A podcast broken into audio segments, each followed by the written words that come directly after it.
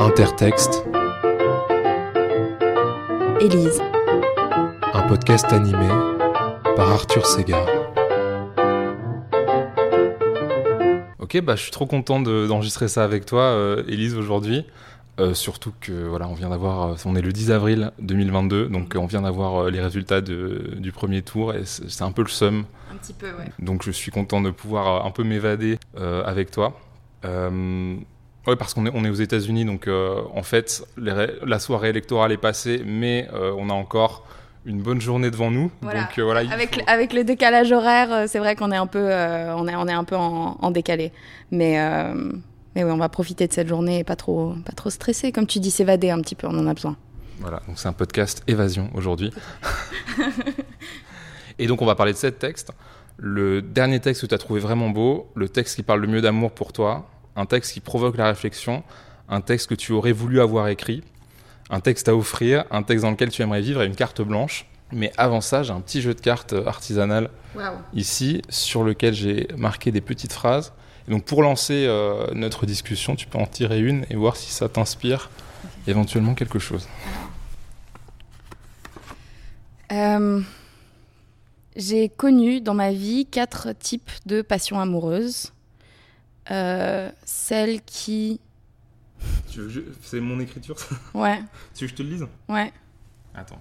Alors. Je, lis parce que j'écris très mal. J'ai connu dans ma vie quatre types de passions amoureuses.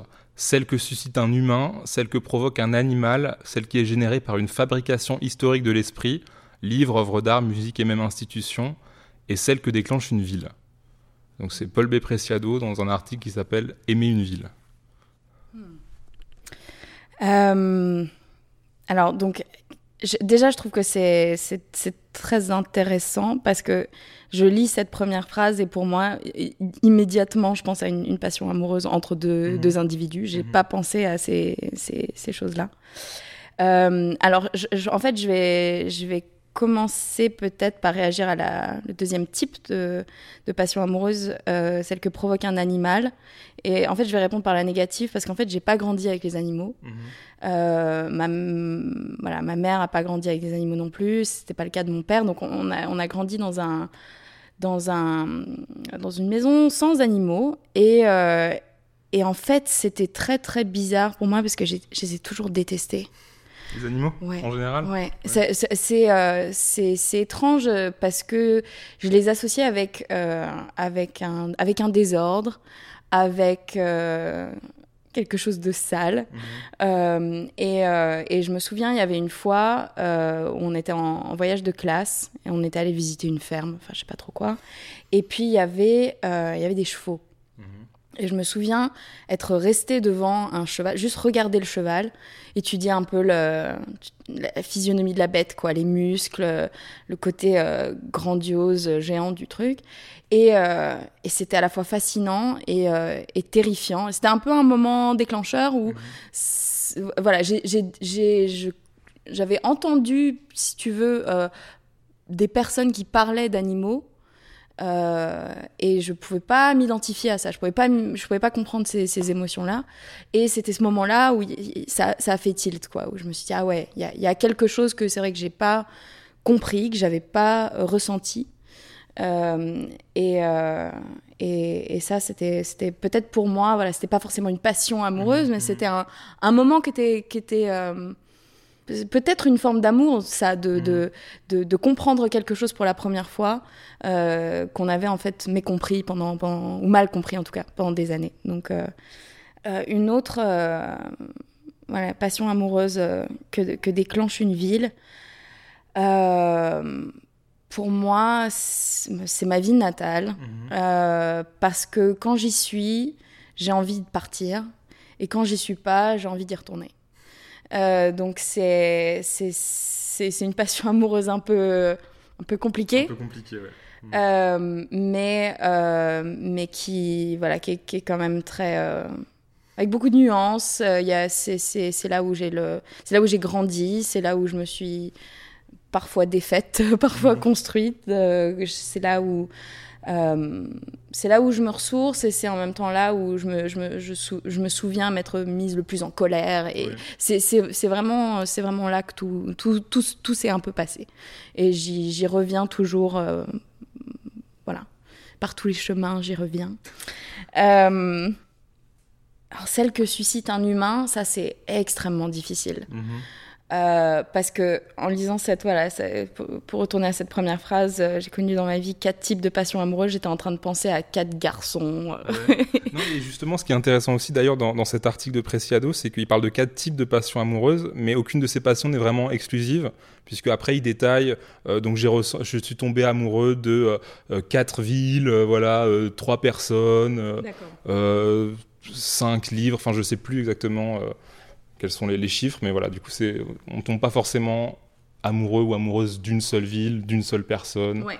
d'un seul animal, etc. Ouais, je pense qu'il y, a- il y a différents, il y a différents aspects. J'ai eu euh, des, des, des, des, des, des passions amoureuses qui étaient, euh, bon, maintenant tout le monde utilise ce mot euh, et c'est tellement chargé de sens que ça finit par en avoir presque plus, mais on va dire toxiques, euh, qui m'ont qui m'ont ouvert les yeux à euh, peut-être ça, cette différence entre, entre passion et entre- le feu de la passion et les, et les flammes de la de, de, de la destruction en fait parce que parce que tu tu fais pas forcément le distinguo quand t'es dedans.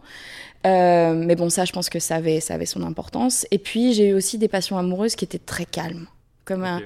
euh, sans, sans vagues, euh, sans, euh, sans, sans, sans beaucoup de mouvement en fait. C'était un peu voilà, un long fleuve tranquille et parfois on s'emmerde et parfois c'est très, euh, c'est très générateur parce que, parce que si les choses sont calmes, c'est tu- c'est c'est quand même des fondations quoi. Tu, tu peux faire des, tu peux faire quelque chose avec, tu peux créer des, des- des choses, mais euh, voilà, ça c'était c'était aussi un autre un autre aspect ou un autre euh, un autre élément de la passion amoureuse. Euh, et puis je, pense à une autre qui qui en fait était était je, je pense que d'une certaine manière j'ai aussi une, une je, je, je qualifierais de passion amoureuse le, le rapport que j'ai avec certains de mes, de mes, de mes amis. Euh, et, et je suis amie avec des personnes qui sont, si tu les mettais tous ensemble ou tous, euh, tout ensemble dans, dans une salle, ce serait la troisième guerre mondiale, ça irait pas, ils s'entendraient pas. Et toutes ces personnes m'apportent des choses différentes. Et je veux pas instrumentaliser le, les, nos, nos- nos relations, mais, euh, mais euh, qui apportent une différente un différent type de, de, de choses à, à ce que ce que c'est que l'amour. Euh, et euh, et j'ai des. Oui, je pense que je pourrais caractériser de passion amoureuse les, les amitiés que, que j'ai. Euh, Et t'es déjà tombée amoureuse de fabrication historique de l'esprit, pour citer Preciado, d'un livre, d'une œuvre d'art, d'une musique ou même institution? Euh, oui. Euh, alors en fait, bon, ça fait un peu, euh, ça fait un peu kéké, hein. Ouais. mais j'ai- j'étais une adolescente très compliquée. Ouais. Je me suis faite renvoyer de, je crois, trois ou quatre établissements. J'étais, j'avais des problèmes de, de discipline. Euh, J'étais, j'ai jamais été bête, mais euh, je travaillais pas. Donc, euh, je, voilà, j'étais, j'étais pas, j'étais pas malheureuse, mais je sais pas, j'étais pas dans, ça allait pas. Et, euh, et, tous les soirs, je me souviens quand j'avais 12 ans ou 13 ans, les dîners se finissaient euh, en, voilà, porte qui claque et en, et. Et euh, je me souviens d'un soir en particulier où je suis allée dans ma chambre après encore une autre dispute avec mes parents et j'avais des devoirs à faire pour mon, pour mon cours de, de français que j'avais pas fait. Et j'étais voilà à rien faire, un peu dépistée. Je me suis dit bon bah voilà, je vais faire mes devoirs parce que j'ai rien d'autre à faire. Et on devait lire Les Fleurs du Mal. On devait lire des, une, sélection de poèmes en tout cas. Et je te jure, c'est là où je, le, c'est là le côté kéké ça m'a fait un truc physiquement. C'était un, un- je, je, je sais même pas comment décrire ça, mais j'avais une sorte de boule au ventre et en même temps, euh, je, je sentais le sang couler dans mes veines. J'étais là en train de de me dire ah ouais parce que lui aussi il va pas bien, mais en même temps c'est c'est ça c'est beau, c'est que quand tu vas pas bien, tu peux rendre ce moment-là magnifique. Ah, mais, et en fait, c'était ça, c'était ma première introduction, je pense, à la littérature au 19e siècle, un certain type de littérature du 19e siècle aussi, et ce, cette réaction physique que ça, que, mmh. ça, que ça a engendré, a en fait déclenché tout le, tout, le reste. c'est ce qui fait que j'étudie euh, le 19e aujourd'hui. quoi. Donc je pense que ça, Les Fleurs du Mal, c'était vraiment euh, une œuvre euh, qui, qui, qui m'a fait ressentir un truc physique. physique. C'était vraiment, vraiment une réaction corporelle. Et, mmh. et j'ai toujours un amour sans borne pour pour Baudelaire. Et je l'aimerais jusqu'à la fin de mes jours pour justement m'avoir fait prendre conscience de quelque chose que j'arrivais pas à identifier, sur lequel j'arrivais pas à mettre des mots, et qui, qui l'a formulé évidemment avec toute la, la, détresse et le, côté sublime qu'on lui connaît. Donc, euh, ouais, Baudelaire, c'est euh, c'est absolument, euh, c'est absolument lui, c'est lui, quoi. Personne d'autre. Ouais, mais je comprends tout à fait hein, cet amour de, de Baudelaire. Ouais. J'ai ça aussi, ouais. Mais c'est bizarre aussi parce que j'étais. je, je, je, pense qu'il y a quelque chose de il y a quelque chose de très fort euh, de lire quelqu'un comme Rimbaud ou lire quelqu'un comme Verlaine quand on a euh, quand on est un peu quand on est en pleine crise d'adolescence c'est euh, ça devrait être la loi quoi. Ouais ouais bah c'est sûr. Ouais quand tu lis on n'est pas sérieux quand on a 17 ans et que as 17 ans ça, ça ouais ça te ça, ça, te... ouais, bien sûr, ça t'électrise et tu dis c'est exactement ça et et ouais, bien sûr. Mm. Et, je pense que c'était c'était ça aussi qui était qui était très important. Et puis on, on, revient à toute cette idée de bah, il y a des passions amoureuses qui peuvent être bien évidemment bonnes, d'autres mauvaises, et puis il y a un peu cette zone de ce gris, mm, cette, mm. Ce, cet entre-deux. Et, euh, et, je pense que j'étais j'étais très attirée par la marge, et je me suis dit bah pour pour pouvoir comprendre cette marge, il faut il faut faut vivre dedans. Et euh, je pense que c'était ça qui était fascinant pour moi avec la littérature et qui fait que c'est peut-être ça aussi, hein, une passion amoureuse, euh, c'est celle que j'entretiens avec la littérature, c'est que euh, c'était cette prise de conscience-là de tu peux comprendre la marge en la lisant, tu peux essayer de te mettre à la place de quelqu'un sans forcément vivre la vie de cette personne. Tu n'es pas obligé de constamment être à la marge, tu peux l'étudier, tu peux, euh, tu peux lire des choses dessus. Et t'es pas forcément obligé de te, de te, plonger corps et âme dans le, euh, dans, la destruction de toi, tu peux te construire en regardant euh, d'une certaine manière euh, ce qu'ont fait les gens qui se sont détruits et mhm. apprendre de ça. Mhm. et ça, je pense que c'est c'est quelque chose qui a été mais super important pour moi. Super, on va peut-être reparler d'amour et de destruction dans les textes que tu as choisis. Et donc, c'est quoi le dernier texte que tu as trouvé vraiment beau? Euh, alors, c'est difficile à dire, mais euh, j'ai réfléchi un peu et je pense que le dernier texte que j'ai trouvé vraiment beau, c'était euh, un, petit mot qui, est, qui était attaché, enfin qui était dans le colis Amazon qu'une copine m'a envoyé. Euh, on venait de, faire ce qu'on appelle un Zoom cocktail, parce qu'elle mhm. habite à New York et moi à Providence, et on se voit, on se voit rarement, on se parle jamais, peut-être une fois par an. Et quand on se parle, euh, on se parle pendant trois heures, quoi. Et, euh, on parlait de choses et d'autres, et je lui avais dit que que j'avais besoin d'un produit de beauté que je pouvais pas trouver ici, etc., etc. Et puis deux semaines après, je reçois un colis avec ce produit beauté, mais en trois. Elle, avait acheté trois, euh, trois petites bouteilles d'une sorte de crème, voilà, dont je lui parlais. Et elle m'avait, euh, voilà, c'était un, un, cadeau, et puis euh, qu'elle a trouvé sur Amazon? Donc clairement, je ne sais pas vraiment faire mes recherches, mais elle m'avait écrit un petit, voilà, elle m'a écrit un petit paragraphe pour me dire que, voilà, que, que ma voix et, de voir mon visage comme ça, même si c'était virtuellement, ça c'était, elle s'est couchée heureuse, voilà. Mmh. Et ça, ça a fini sa journée euh, sur une note euh, euh, de tranquillité et de et, voilà, elle se, sentait très bien et elle me dit, voilà, elle explique un petit peu dans, dans ce petit paragraphe que qu'elle m'aime et, et qu'elle espère que ça me fera plaisir et, tout ça. Et je pense que c'était ça, ce côté quelque chose de tellement généreux Euh, bon, évidemment, c'est un cadeau, mais c'est quelque chose, vraiment, je, crois que j'ai parlé de cette crème, euh, euh, tu vois, après 1h30 de conversation, euh, c'était au détour de quelque chose qui était sans importance. Enfin, je veux dire, elle aurait carrément pu, pu oublier ça.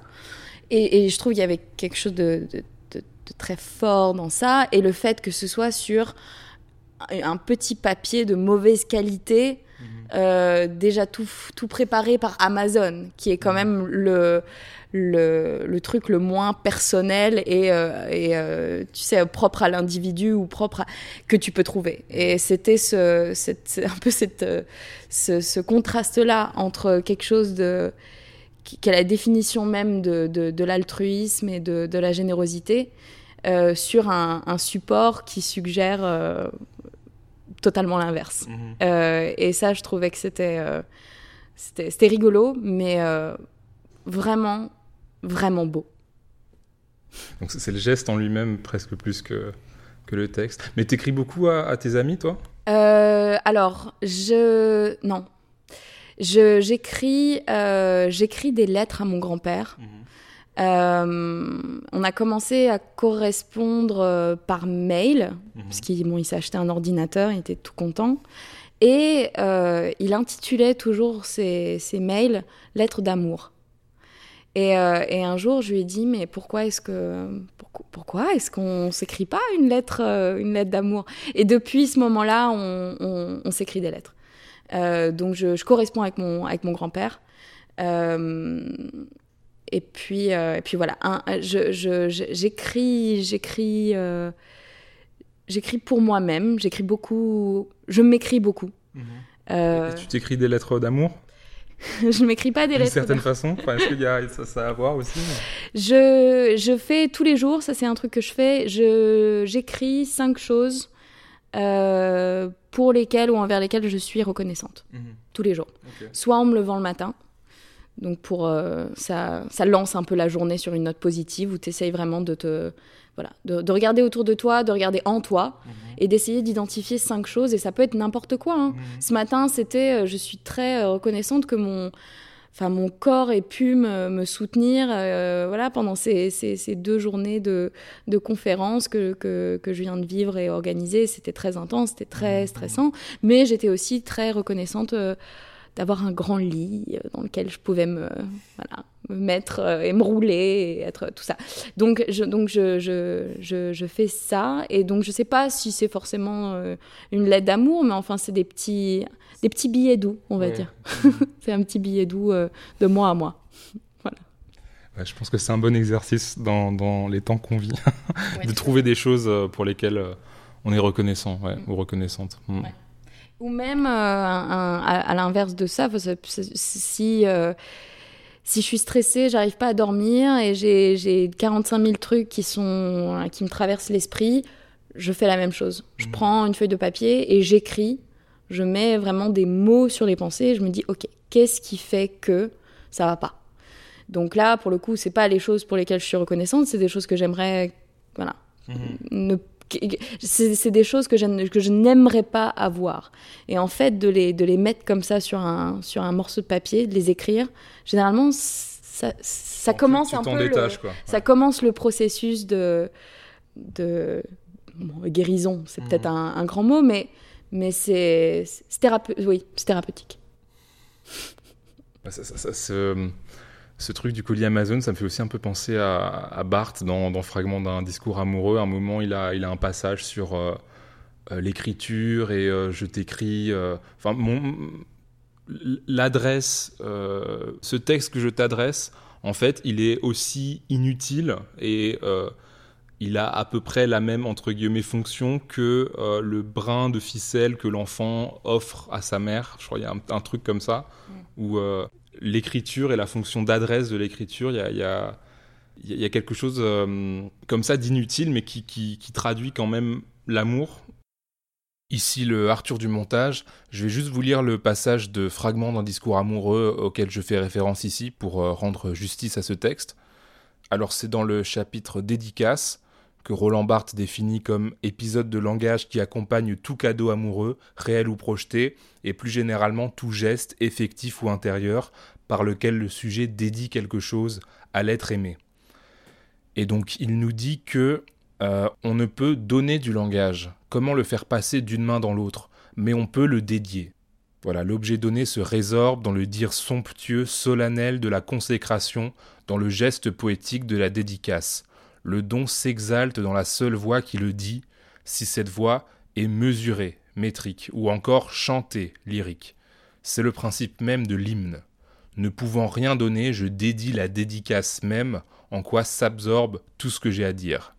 donc là, il nous cite Baudelaire à la très chère, à la très belle qui remplit mon cœur de clarté, à l'ange, idole immortelle. Le chant est le supplément précieux d'un message vide, tout entier contenu dans son adresse, car ce que je donne en chantant, c'est à la fois mon corps par ma voix et le mutisme dont tu le frappes. Le chant ne veut rien dire, c'est en cela que tu entendras enfin que je te le donne, aussi inutile que le brin de laine, le caillou tendu à sa mère par l'enfant. Donc, est-ce que pour toi, l'écriture, il y a, quelque chose qui, ressemble euh, intrinsèquement euh, Est-ce qu'il y a quelque chose qui lie euh, le, geste d'écriture et, le geste d'amour pour toi? Oui, parce que je pense que déjà, en fait, parce qu'il y a plein d'étapes avant l'écriture même. Mmh. et, je, pense que c'est quelque chose qu'on fait euh, qui mobilise absolument tout. Je veux dire, ton, ton, tu es en train de réfléchir, tu es en train d'écrire, donc ta main est en mouvement. Généralement, le, le corps est aussi très. C'est quelque chose de très physique et en même temps de très. Intellectuellement, tu es à fond. Euh, donc, c'est, tu, tu, tu, y es à 100%. Euh, et c'est vrai que. Enfin, je veux dire, ça, c'est, bateau, mais je pense qu'on on est je sais pas si c'est bateau en fait. Justement, je pense que c'est assez fort si on, si on prend le temps d'y réfléchir.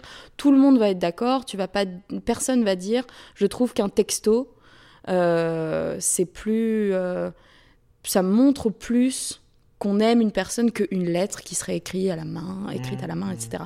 Tout le monde, même si on utilise plus des textos que des lettres d'amour pour euh, voilà, exprimer nos sentiments, je pense, dans notre société actuelle, tout le monde est d'accord quand même. Mmh sur, sur ça. Donc je pense qu'il y a, y, a, quand même il y a, il y a quand même ça on, même si on le fait pas, même si c'est pas une pratique courante ou qu'il ne l'est plus en tout cas et c'est pas quelque chose qu'on fait tous les jours, on a quand même intériorisé ce fait que euh, il y, a un, y, a un, y a quelque chose de très évident là entre, euh, entre mettre son corps en mouvement mmh. Euh, et, et son, son, esprit aussi euh, euh, et, et, quelque chose de vrai, quoi, en rapport avec l'amour. Ouais. Ah, c'est intéressant. Il y a quelque chose qui peut être érotique dans la lettre manuscrite?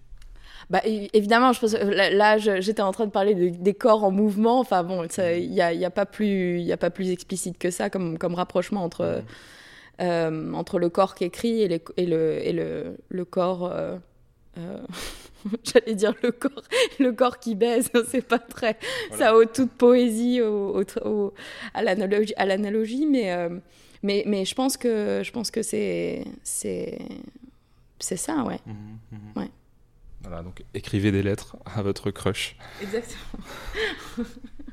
écrivez des lettres, on en veut, mais, mais je pense que c'est, euh, c'est c'est aussi euh, au-delà du, enfin, de l'action physique d'écrire, c'est bien évidemment aussi le médium, enfin je veux dire de, de tenir le papier entre ses mains. Mmh. Je me souviens, il y avait un, un truc un peu, euh, un peu, un peu bizarre que j'avais, enfin je sais pas si c'est bizarre, mais euh, je, j'étais amoureuse de quelqu'un, ça, ça remonte à il y a prescription. Ouais. il y a très très longtemps. Mais euh, cette personne-là m'avait avait écrit une adresse, euh, voilà, parce que je, je, devais prendre un train. Et je sais pas pourquoi euh, voilà, cette personne avait écrit ça. Elle aurait très bien pu m'envoyer un texto, mais bon, le fait mmh. de l'avoir écrit, peut-être que déjà en soi, c'était c'était cool. Mmh. mais donc, il avait écrit cette lettre, il était, il était gaucher. Et il mettait toujours du parfum comme ça sur son, mmh. sur son poignet. Et donc en écrivant, ça a laissé une trace de parfum sur la petite carte. Euh, et, je suis rentrée chez moi et la carte était imprégnée du parfum pendant, euh, bah, pas très très longtemps quoi, mais pendant une semaine. Et, euh, et ça, je trouve que c'était quelque chose de très fort aussi, de ce, rapport-là entre quelque chose qui prend, qui va avoir toute euh, comment dire tout- toute, la richesse de ce que c'est. C'est-à-dire que cette carte-là, pour moi, c'était, OK, on a été ensemble, on discutait, on a passé un très bon moment, il y a son odeur, il y a sa présence, il y a le souvenir de cette personne. Et c'était très fort le lendemain. Et puis après, une semaine, ça a commencé à... C'était moins intense, c'était moins fort. Et il y avait ce... ce. J'étais triste. Euh, Tu veux dire le, le- le parfum ou Le- souvenir euh, de. Enfin, qu'est-ce qu'est-ce qui était moins, moins fort?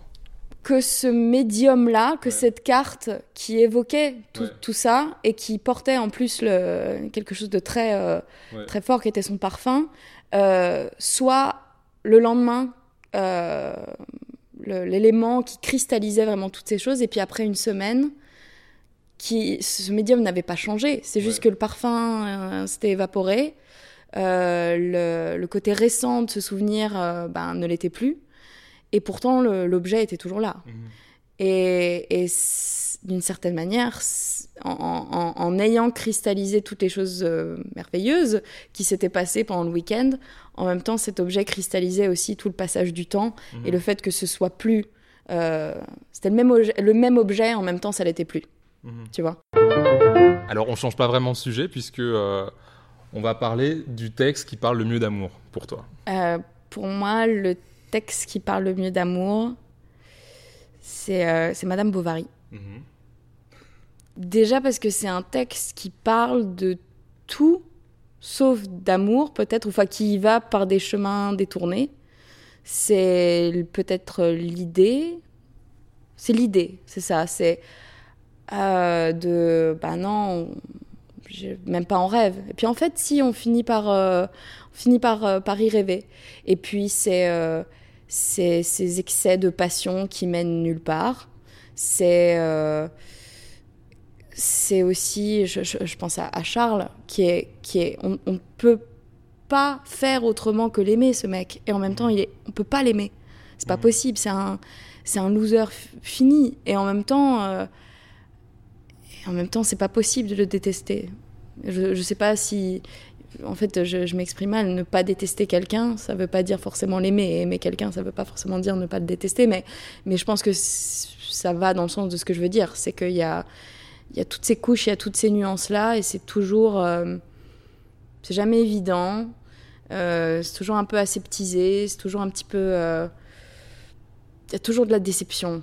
C'est peut-être c'est pas très positif ce que je dis, hein, mais euh, mais euh, mais je trouve que pour ouais pour moi euh, pour moi c'est aussi c'est ça l'amour. C'est c'est c'est pas euh, c'est pas aussi réciproque qu'on le pense, c'est pas aussi rose qu'on le pense, euh, c'est pas évident, c'est pas facile.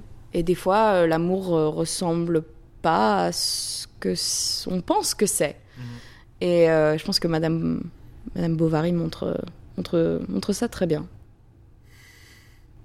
Ouais, non, mais c'est- un choix intéressant, mais euh, c'est vrai que si je- si j'avais envie d'être un petit peu euh, provoquant, c'est vrai qu'on peut dire que Madame Bovary, finalement, c'est peut-être plus un roman de déception, justement, qu'un roman d'amour, puisque Emma, elle est donc avec Charles, euh, ce qu'elle aime pas vraiment. Donc, euh, c'est un médecin de campagne un peu loser qui, voilà, que, pas très séduisant en fait, mais elle se marie avec euh, lui à moitié par nécessité. Charles, je crois qu'il aime vraiment Emma, mais bon, c'est, il la connaît pas vraiment non plus, donc c'est quand même un amour, euh, euh, en tout cas un amour très bourgeois, un amour euh, très disqualifié, en tout cas du point de vue d'Emma. Et après, Emma, elle tombe amoureuse, enfin, elle a des amants qu'elle qu'elle aime, mais peut-être aussi qu'elle croit aimer, puisqu'elle se fait aussi un film dans sa tête et et voilà, et en réalité, elle est complètement trompée aussi par, euh, par ces mecs-là. Donc, euh,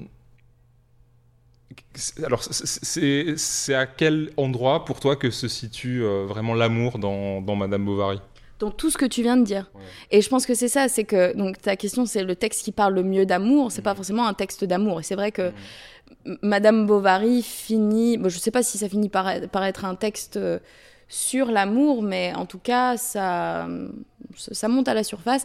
Mais, mais, mais justement, ça parle ça parle de tout ce qui peut être qualifié d'amour et qui, qui n'est pas vraiment. Mhm.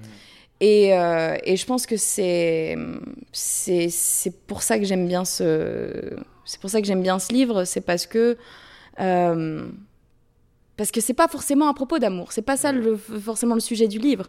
Et c'est euh, c'est pourtant ce que j'ai trouvé le plus intéressant dans mhm, ce mhm. dans ce livre-là. Et après, ce qui est intéressant aussi dans Madame Bovary, c'est aussi la, la, place des textes, puisqu'elle lit énormément de romans d'amour et elle se projette dans ses romans d'amour et en fait elle vit ses propres histoires d'amour un peu par procuration et à la limite c'est plus ce qu'elle imagine de l'amour qui, euh, qui est intéressant pour elle plus que la réalité de l'amour en fait. Mhm. Euh, est-ce que pour toi l'amour c'est une histoire qu'on se raconte? Euh, alors, je ne sais pas comment répondre à cette question. Je pense que personnellement, j'ai toujours adoré mhm. ce moment où euh, tout est encore à faire. Et on s'est pas dit qu'on s'aimait, on le suggère sans forcément le dire, ou c'est suggéré plutôt que dévoilé. Et pourtant, euh, voilà, tout, tout, tout, est en train de se mettre en place. Euh, et c'est ça, c'est la, on n'a pas épuisé l'éventail des possibilités, justement parce qu'elles sont tellement nombreuses et que rien n'est fixé et que rien n'est encore fait et tout est à faire. Euh, c'est quelque chose ça que je trouve de très, euh, de, de, très générateur et de très beau. Euh, donc, donc peut-être que, pas, pas, forcément une histoire qu'on se raconte, mhm. mais une histoire qui est en train de s'écrire, sans, sans, mauvais jeu de mots. donc oui, peut-être ce, ce, ce, Ouais on est un peu dans le, dans le vestibule de l'amour avant de mhm. rentrer dans le, dans le boudoir. C'est peut-être c'est peut-être le c'est peut-être l'endroit que, que, que, je préfère. Mhm. Donc ouais, pas forcément euh, euh, penser que l'amour est, un, un, mensonge ou un, un, truc qu'on on essaye de se convaincre, mais euh, quelque chose qui a l'air plutôt pas mal et qu'on essaye, de, qu'on essaye de mettre en place et qu'on qu'on essaye de construire. Mhm, ouais. Oui, c'est vrai qu'il y a tout cette. Fin, en fait, dans cette catégorie, on, on, parle régulièrement de la place du fantasme dans l'amour et à quel point est-ce que l'amour, en tout cas passionnel, c'est euh, quelque chose qui se passe dans ta tête et tu, tu, réinventes la personne qui est en face de toi et tu imagines des choses et en fait c'est ça l'amour et à quel point tu arrives à vivre euh, réellement ici et maintenant avec euh, une autre personne. Mm-hmm. Est-ce que tu penses que c'est des choses qui sont en contradiction et, et je pense que, euh, euh, enfin, je, j'ai toujours ce, ce, moment-là où je regarde bon, mes, mes, mes, parents qui sont ensemble depuis, mmh. euh, depuis des décennies, et puis d'autres, d'autres couples aussi, qui sont ensemble depuis tellement longtemps mmh. que, je, je, je ça, ça, paraît débile ce que je dis, mais je veux dire, quand tu es avec quelqu'un pendant 30 ans, 40, 50 ans, mmh. évidemment, voilà, le, vestibule de l'amour, tu l'as quitté depuis longtemps. Enfin, je veux dire, tu sais comment cette personne, à quelle heure cette personne va aux toilettes, euh, mhm. ce à quoi elle est allergique. Euh, tu l'as probablement vu dans des états, euh, voilà, ignobles. Enfin, je veux dire, il y, a quelque chose de très. Mhm. Mhm. Est-ce que ça, ça tue l'amour? Parce que ça, on a parlé aussi un moment dans cette catégorie, je crois que c'était Gerald Prince qui avait parlé de Belle du Seigneur, où il y a vraiment ce moment-là de des amants qui refusent de, savoir qu'ils vont aux toilettes les uns les autres parce que ça tuerait absolument leur amour de, savoir ça. Est-ce que toi, tu as un peu le même raisonnement? Tu te dis, c'est pas possible de savoir que la personne que j'aime, elle va aux toilettes ou euh, voilà, elle a des fonctions corporelles, entre guillemets, ignobles, etc. C'est des choses qui t'empêchent euh, peut-être de, justement euh, de, fantasmer l'autre? Un peu. Un peu.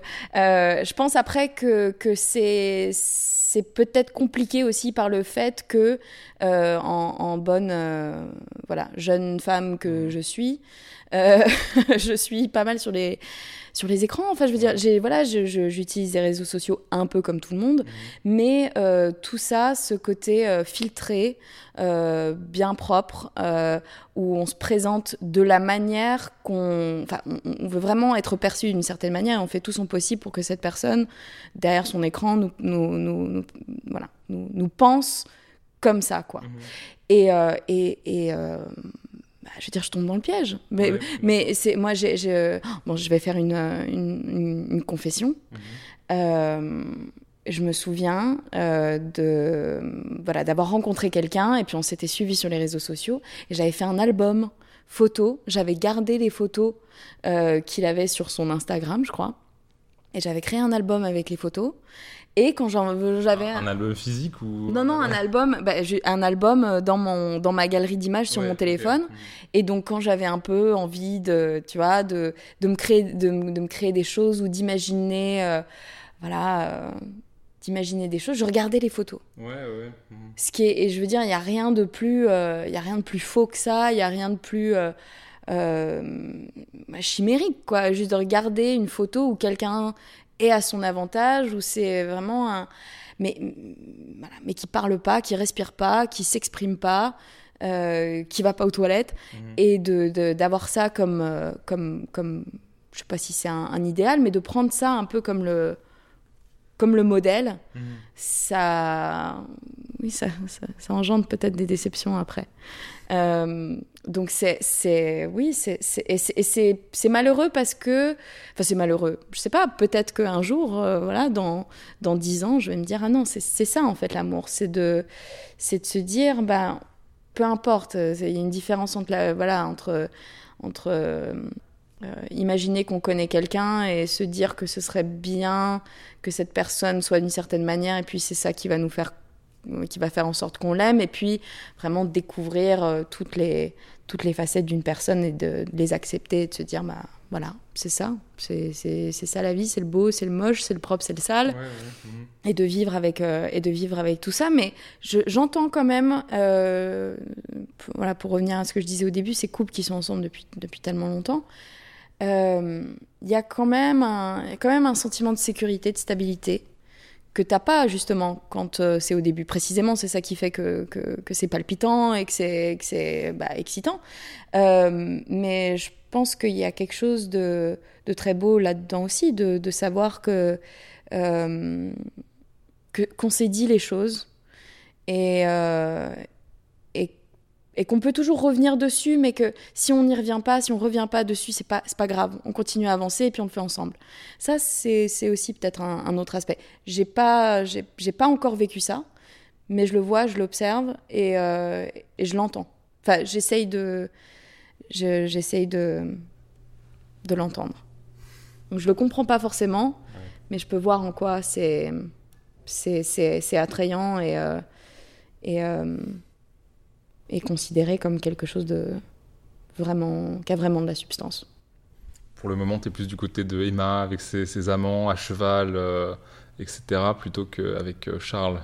Ouais, ouais, c'est ça.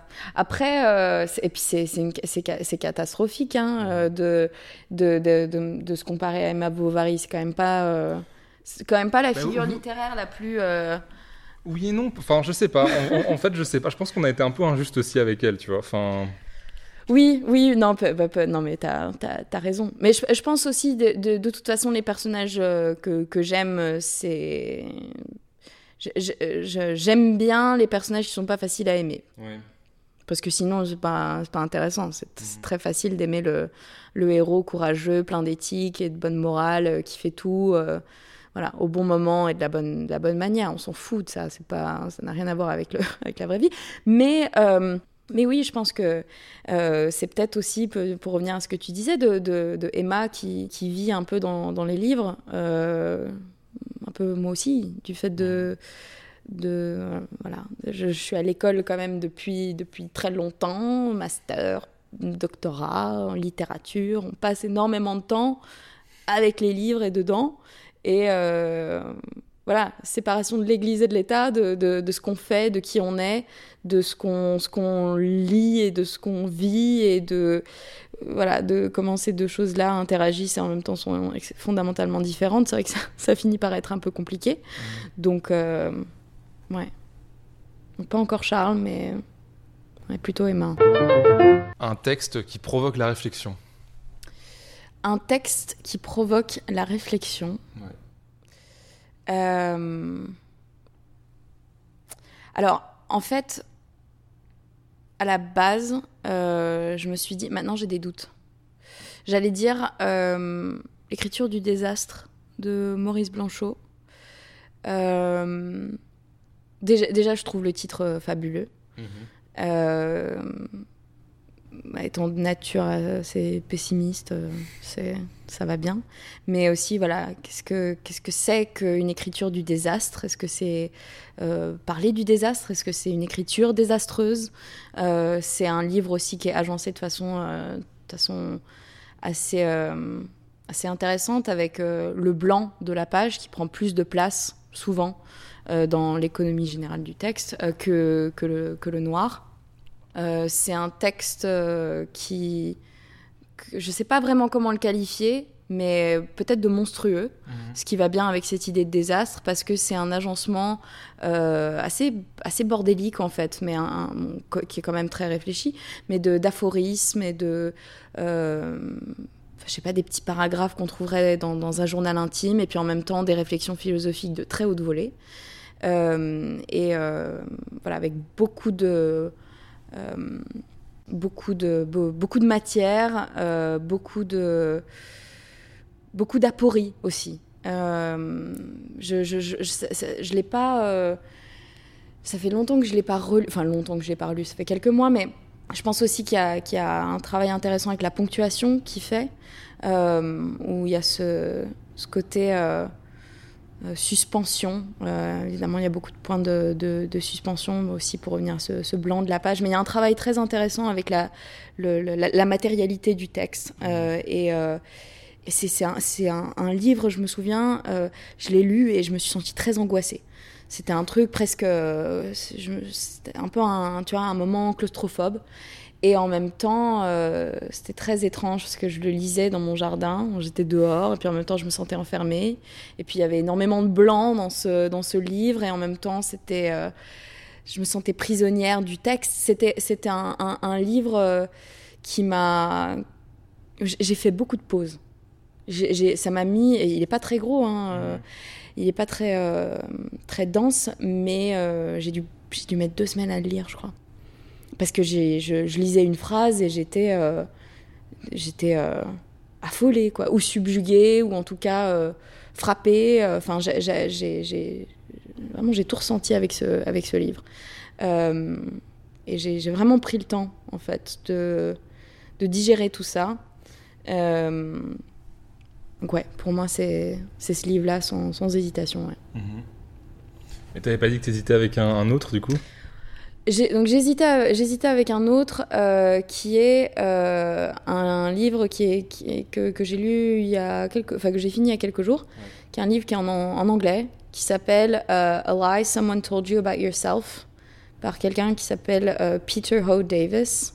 Donc en français, la traduction ce serait un mensonge que- je sais pas comment traduire ça. C'est un texte qui est, difficile à traduire. Enfin, un, titre qui est difficile à traduire, mais un mensonge dont quelqu'un t'a convaincu, ou un mensonge à propos de toi-même dont quelqu'un t'a convaincu, ou que quelqu'un t'a fait croire. Et en fait, c'est l'histoire de. euh, euh, d'un type qui, euh, qui, qui est marié à une femme qui vient de... Enfin, ils viennent de perdre un bébé, en fait, au début de l'histoire. Et puis ensuite, le temps passe et ils réessayent pour un autre enfant. Et puis, cette, euh, cet enfant euh, naît dans des, des- situations un petit peu compliquées. Euh, et puis, il meurt. Puis après, il réessaye. Et il décide de... Voilà, de quand ils se rendent compte que, que le- le- l'enfant est atteint de, de trisomie, ils décident de- d'avorter. Et tout, euh, tout le récit est raconté à travers le, enfin, la voix, les yeux du père. Et je me souviens euh, m'être dit non mais c'est n'importe quoi. Je veux dire c'est elle qui, c'est elle qui traverse tout ça. C'est elle qui, qui peut pas euh, boire une goutte d'alcool pendant neuf mois. C'est elle qui a mal au dos, c'est elle qui vomit, c'est elle qui. Enfin, et puis ça, c'est juste vraiment le, le, le, moindre de ses, le cadet de ses soucis, avec toutes les, tous- tous les problèmes qui se passent. Et j'étais très, euh, j'ai jugé ce livre euh, de façon très véhémente, voire violente. Et, euh, et je, je me suis dit, mais pourquoi, pourquoi je fais ça? Qu'est-ce qui fait que je suis rentrée dedans immédiatement en me disant c'est pas possible, un mec peut pas parler de ce genre de choses. Euh, tu peux pas tomber enceinte, donc tu t'en parles pas. Ce sujet n'est pas pour toi. Et euh, essaye encore, et, encore moins voilà, d'écrire un livre dessus. Et, et, ça a provoqué la réflexion, pas forcément en tant que, que texte lui-même, parce qu'en soi, le texte n'est pas, pas forcément très très bien écrit. Euh, c'est pas une super écriture du désastre. C'est pas une super écriture du désastre. Voilà, Blanchot, Blanchot est quand même toujours en tête là. Mais euh, c'est un texte qui a provoqué la réflexion parce que je suis rentrée dedans mmh. avec euh, des idées préconçues, avec mes préjugés. Mmh. Et, et, ça, c'était un, un, exercice qui était très nouveau et que j'avais pas forcément, dont j'avais pas forcément fait l'expérience. Mmh. Donc je pense que ça, c'est un autre texte qui, est intéressant, pas forcément en voilà, pour, pour, ce qui, pour, pour la prose, on va dire, mais pour ce, que, pour ce qui est évoqué, la manière dont elle est évoquée, enfin, je veux dire, la, la, personne, et puis ce que, ça, ce que ça a évoqué en moi. C'est quoi le texte que tu aurais voulu avoir écrit? Le texte que j'aurais voulu avoir écrit, là encore, là, il n'y a pas d'hésitation, mhm. c'est euh, les essais de Montaigne. Ok. Euh, parce que déjà Montaigne c'est le bon pote quoi. Euh, c'est, euh, j'y retourne tout le temps, mais tout le temps. Et en, fait, c'est pas forcément, c'est une sorte de non-réponse que je te donne parce que il y a beaucoup de textes euh, dans, dans, dans les essais, donc je mmh. devrais peut-être en choisir un en particulier, mais donc peut-être si, si, je devais faire ça. C'était juste après les attentats du Bataclan, je me souviens. Et comme tout le monde en France, je pense, j'avais j'avais peur. Et j'avais peur de d'une multitude de choses, déjà des événements, de ce qui s'était passé, de ce que ça représentait, de, de ce qui allait se passer après, euh, de ce qu'on allait en dire, etc., euh, etc. Et je j'arrivais pas vraiment à identifier cette peur. Je savais que je la ressentais, je savais qu'elle était là, et puis c'était très, euh, c'était une peur plurielle quoi.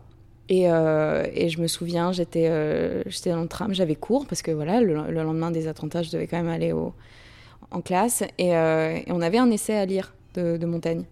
Et je me suis gourée dans les pages. J'ai lu le mauvais et j'ai lu de la peur. Hmm.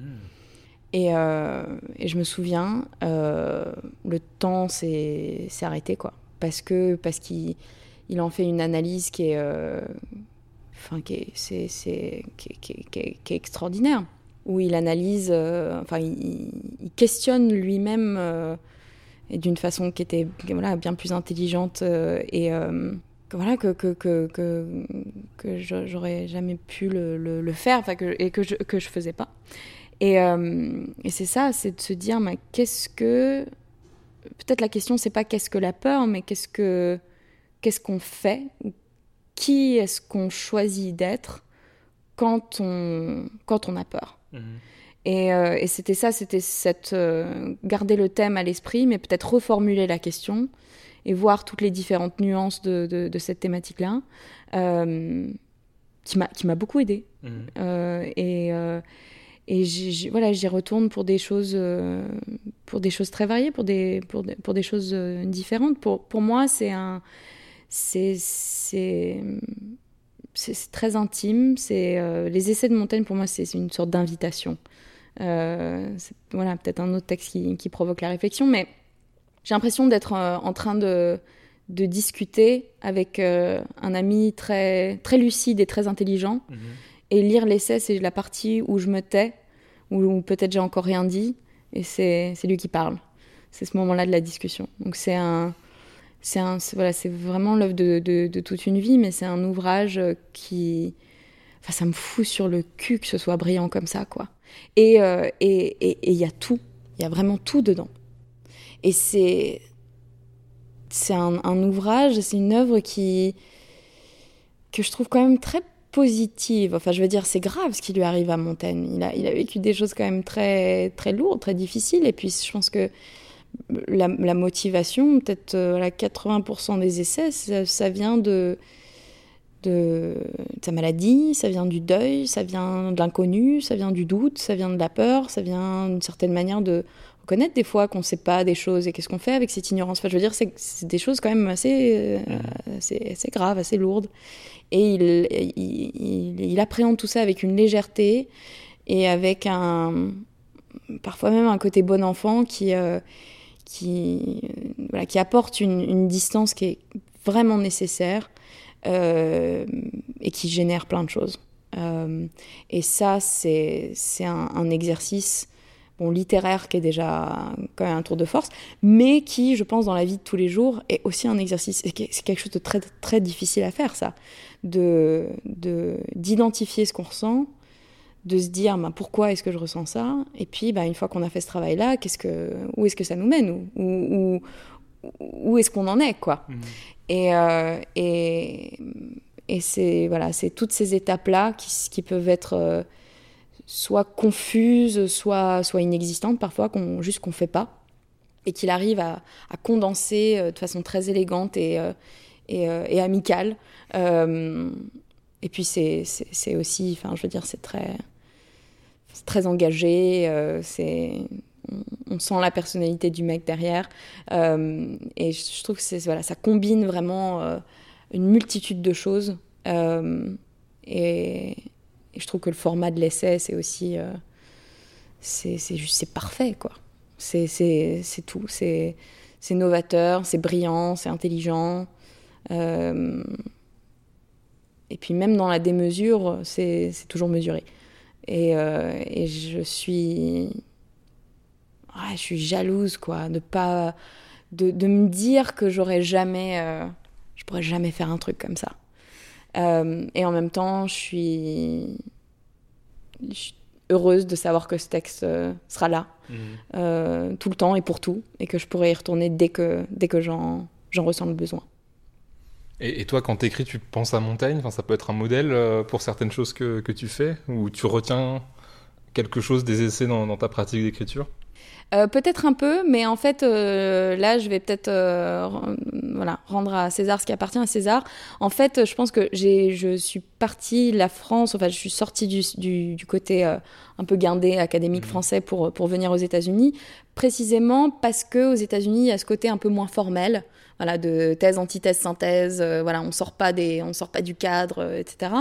Et aux États-Unis, ils ont un peu ce côté un peu, un peu plus euh, je vais commencer mon, article avec une anecdote. Euh, je, vais, je vais commencer par euh, ancrer ce, que, voilà, ce dont je vais parler.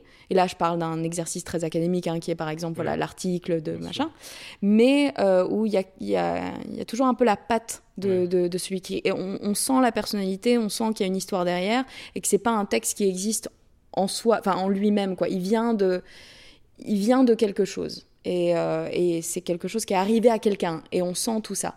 Et c'est peut-être voilà, c'est peut-être pour ça que j'aime bien Montagne aussi parce que euh, euh, parce qu'il y a, y a cette consolidation de tous ces aspects-là. Donc, je, je, c'est intéressant que tu dis ça parce que j'avais pas pensé. généralement, c'est plutôt voilà l'écriture académique à l'américaine qui mmh. me que, que, que, je garde à l'esprit quand j'écris. Mais c'est vrai que Montaigne, c'est peut-être. Euh, voilà. C'est. Euh, ouais, c'est peut-être. Euh, c'est peut-être celui qui fait la médiation entre. entre quand même le respect que j'ai pour, pour, pour l'écriture et pour la littérature, des, dire des choses qui, sont, sont, mmh. qui, sont, qui doivent être dites, et dites bien, et, et quand même toujours cette idée de se dire, bah, il faut, il faut relativiser et il faut mettre du sien parce que sans ce, sans ce côté authentique, sans ce côté euh, euh, perso, il euh, n'y a pas il a pas de personnalité. L'argument n'a pas de personnalité. Mmh. Le, le, ce qui est dit n'a pas de, pas forcément autant de substance, quoi. Ouais. peut pas avoir un corps euh, et un. Tu parles toujours depuis quelque part, quoi. C'est pas des arguments euh, désincarnés. Et, et c'est ça que, avec, avec, le, avec, euh, avec lequel j'ai du mal avec l'écriture académique française, c'est que ça c'est plat, ça c'est monotone, ça se lit un peu comme une comme à la messe, quoi. Euh, et oui, avec, et, c'est pour, pour, revenir à Montagne, c'est ça aussi, c'est qu'il y a des petites blagues, euh, mhm. des petites sorties de route euh, qui, qui, qui, enfin, qui, qui, fait en fait que, que l'argument est rendu d'autant plus vif et, et, et, logique. Ouais, c'est ça. En fait, c'est aussi une logique, mais c'est pas une logique première partie, euh, voilà, trois parties, trois sous-parties, euh, voilà, on va suivre ce plan, etc. Ouais. Ça, ouais, ça, ça suit une autre logique, mais qui n'est pas moins logique en fait, et qui permet aussi de, de démontrer des choses ou de, de, de réfléchir à, à des choses, quoi. Ouais. J'aime bien le mot suit parce que c'est c'est ça, c'est un, c'est toujours un, un- un processus, c'est toujours une aventure de- d'écrire. Enfin, je veux dire, tout le monde qui, qui, qui écrit euh, ou qui a écrit un texte plus ou moins long, peu importe ce que c'est, il y a des ratures. On se dit non, non, non, c'est pas ça. On écrit deux phrases, on les, on les enlève, euh, on, on les garde, et puis une semaine après, on les, on les réajuste. Enfin, je veux dire, c'est c'est pas un, c'est pas un, un- un procédé qui qui est euh, voilà, unilatéral, qui suit une trajectoire et qui est là encore sans sortie de route. Enfin, je veux dire, c'est ça aussi l'écriture. Euh, Il y a des, des, plein de méandres et plein de plein d'impasses et plein de, de choses comme ça. Et donc, je pense que c'est Ouais. ouais. Bah, il y, a- il y a toujours un côté expérimental et en fait surtout dans, dans la recherche en fait par définition on ne sait pas vraiment où on va au final et il y a un côté expérimental il y a un côté on essaye quelque chose on suit un chemin qui va nous mener peut-être à un endroit inattendu et, euh, et bon c'est vrai que c'est ça qui peut être un peu embêtant aussi avec un, un- un certain mode d'écriture académique où on attend de toi que euh, tu saches parfaitement où tu vas Mhm. alors que des fois c'est bah, juste pas le cas en fait Ouais. Mais bah, je pense que après, donc, euh, il y a, hum, il y a peut-être quelque chose à dire là sur le fait que c'est ça, c'est cette, euh, cet entre-deux avec un, on a un peu une épée de Damoclès au-dessus de la tête parce qu'il y a cette nécessité, bah, évidemment, de produire quelque chose. On doit arriver idéalement à une conclusion, mais c'est Mhm. vrai que est-ce que tu peux, enfin là, on, voilà, ça part un peu dans le, relati- dans le relativisme et tout, mais mais est-ce que tu peux, est-ce que tu vas jamais arriver à une, à une conclusion? Est-ce qu'on peut Ouais, arriver à quoi que ce soit qui Mhm. soit voilà un point final euh, quand on parle de, de choses surtout dans les humanités, quoi, l'art, la philo, euh, euh, la littérature, tout ça, c'est euh, c'est pas pas, pas aussi simple que ça. Ouais, ouais. Mais euh, Ouais.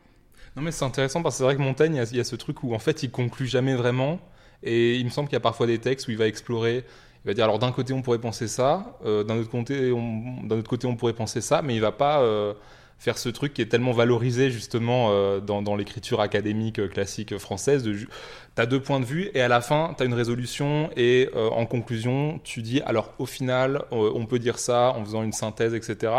Euh, Montaigne il va pas faire de synthèse, il va juste dire alors il y a ça, il y a ça. Ok, la, la vie est faite de contradictions et c'est vrai. Et Oui. il conclut jamais. Ouais. Et, et je pense que c'est c'est aussi un autre. euh, ça, ça, ça met le doigt sur quelque chose d'autre, c'est qu'il y a toujours euh, dans l'écriture, et sinon c'est euh, c'est pas très intéressant, faut qu'il y ait un peu un. On en revient au principe fondamental du jeu, du participatif colla- colla- collaboratif. Enfin, je veux Mhm. dire, c'est aussi un échange. Et si tu dis à quelqu'un, voilà ce que je vais vous présenter, et en conclusion, bah voilà, c'est Mhm. ça, euh, ça peut ouvrir un espace d'échange dans, dans le sens où quelqu'un peut, peut essayer de te contredire et dire, bah écoutez, oui, je suis pas forcément d'accord avec ça, et puis après, il y a matière à débattre. Mais je pense que de, de, de garder la question ouverte, de la poser, et de la poser en termes, euh, voilà, un peu de- d'un côté, on va avoir un peu le doute, et puis de, de l'autre côté, à la fin, on va avoir euh, bah, plusieurs possibilités d'ouverture ou de réaction. Quand on a un texte comme ça, on peut le rendre, euh, euh, on peut en faire un peu ce qu'on veut. Et je pense que c'est ça, c'est ce côté un peu malléable et, euh, et fluide et souple du texte chez Montaigne euh, qui, qui, est, qui est fascinant parce que pour moi, un peu Montaigne, j'ai l'impression, c'est, enfin pour les essais, je suis dans un grand, je sais pas, un couloir, et puis il y a plein de portes, et il y a des couleurs différentes, des motifs différents. Puis tu peux ouvrir la porte. Toutes les portes sont déjà un petit peu entrouvertes en fait. Il y a déjà un petit espace. Puis tu rentres dedans et puis tu peux, voilà, un peu c'est euh, 36 000 salles, 36 ambiances. Et tu peux, euh, tu peux en faire un petit peu ce que tu veux. Et puis si ça te plaît pas, bah, c'est pas forcément très grave. Tu peux y revenir. Et puis tu pourras, tu pourras y réfléchir. Mais en attendant, voilà, c'est pas la fin de tout. Et, euh, et ça, c'est euh, bizarrement peut-être ce côté, voilà, qui reste en suspens. C'est quelque chose qui me fait me sentir très en sécurité. J'aime bien ce, j'aime, j'aime, j'aime bien ce côté-là, que les choses sont, sont en suspens, qu'on est d'accord pour se dire qu'elles le sont, quoi quoi qu'il quoi qu'il en soit. Enfin, je veux dire, c'est toujours comme ça. Et euh, et d'essayer ensemble, chacun de son côté, mais ensemble, euh, de d'y apporter un certain sens et de voir en quoi ça peut euh, ça peut nous aider. Qu'est-ce qu'on fait avec ça Et puis et puis comment, si on met les choses en commun, est-ce que ça peut nous permettre d'aller de l'avant Un texte à offrir. Euh, ça, je pense que c'est euh, c'est compliqué dans le sens où je- j'y réfléchissais euh, tout à l'heure. Les seuls textes que j'ai jamais offerts, euh, c'était des, des biographies. Et euh, je pense que c'est peut-être les, plus- les textes les plus inintéressants. Enfin, Après, ça dépend des biographies de qui. ah ouais, non, mais c'était un des trucs, euh, pas forcément. euh, Enfin, j'ai dû offrir une biographie d'Obama, mon père. euh, des... vraiment, c'était pas, ça cassait pas trois pattes à un canard. Mais une, une de mes amies vient d'avoir un, un bébé. Et j'étais en train de réfléchir à des, voilà, des idées de cadeaux, machin. Donc évidemment, il y a les, des petits bodys, des petits jouets, etc. Et puis, je me suis dit, bah, une, petite, une petite sélection de livres, Mhm. ce serait pas mal quand, euh, voilà, quand il... Enfin, quand il sera un petit peu plus, plus âgé, quand il aura un an ou deux ans, ou même avant, tu lis des histoires aux enfants sans forcément qu'ils... ils n'ont pas besoin de savoir, euh, savoir lire. Et euh, voilà, pour moi, donc j'ai fait une petite sélection, mais parmi ces livres-là, je pense que le texte à offrir, c'est Max et les Maxi Monstres. Euh, donc c'est l'histoire voilà de, un, petit garçon euh, qui est très insubordonné, voilà, qui fait pas ce que lui dit sa mère, etc. Et elle l'envoie dans sa chambre, elle, le- prive de dessert. Et donc il monte dans sa chambre et il a une il a cette colère pour sa mère, mais euh, qui est presque euh, c'est presque plus que de la colère, c'est une sorte de, de, de haine quoi. Et il, il est là et il y pense et il y pense tellement fort que sa chambre se métamorphose, se change en forêt.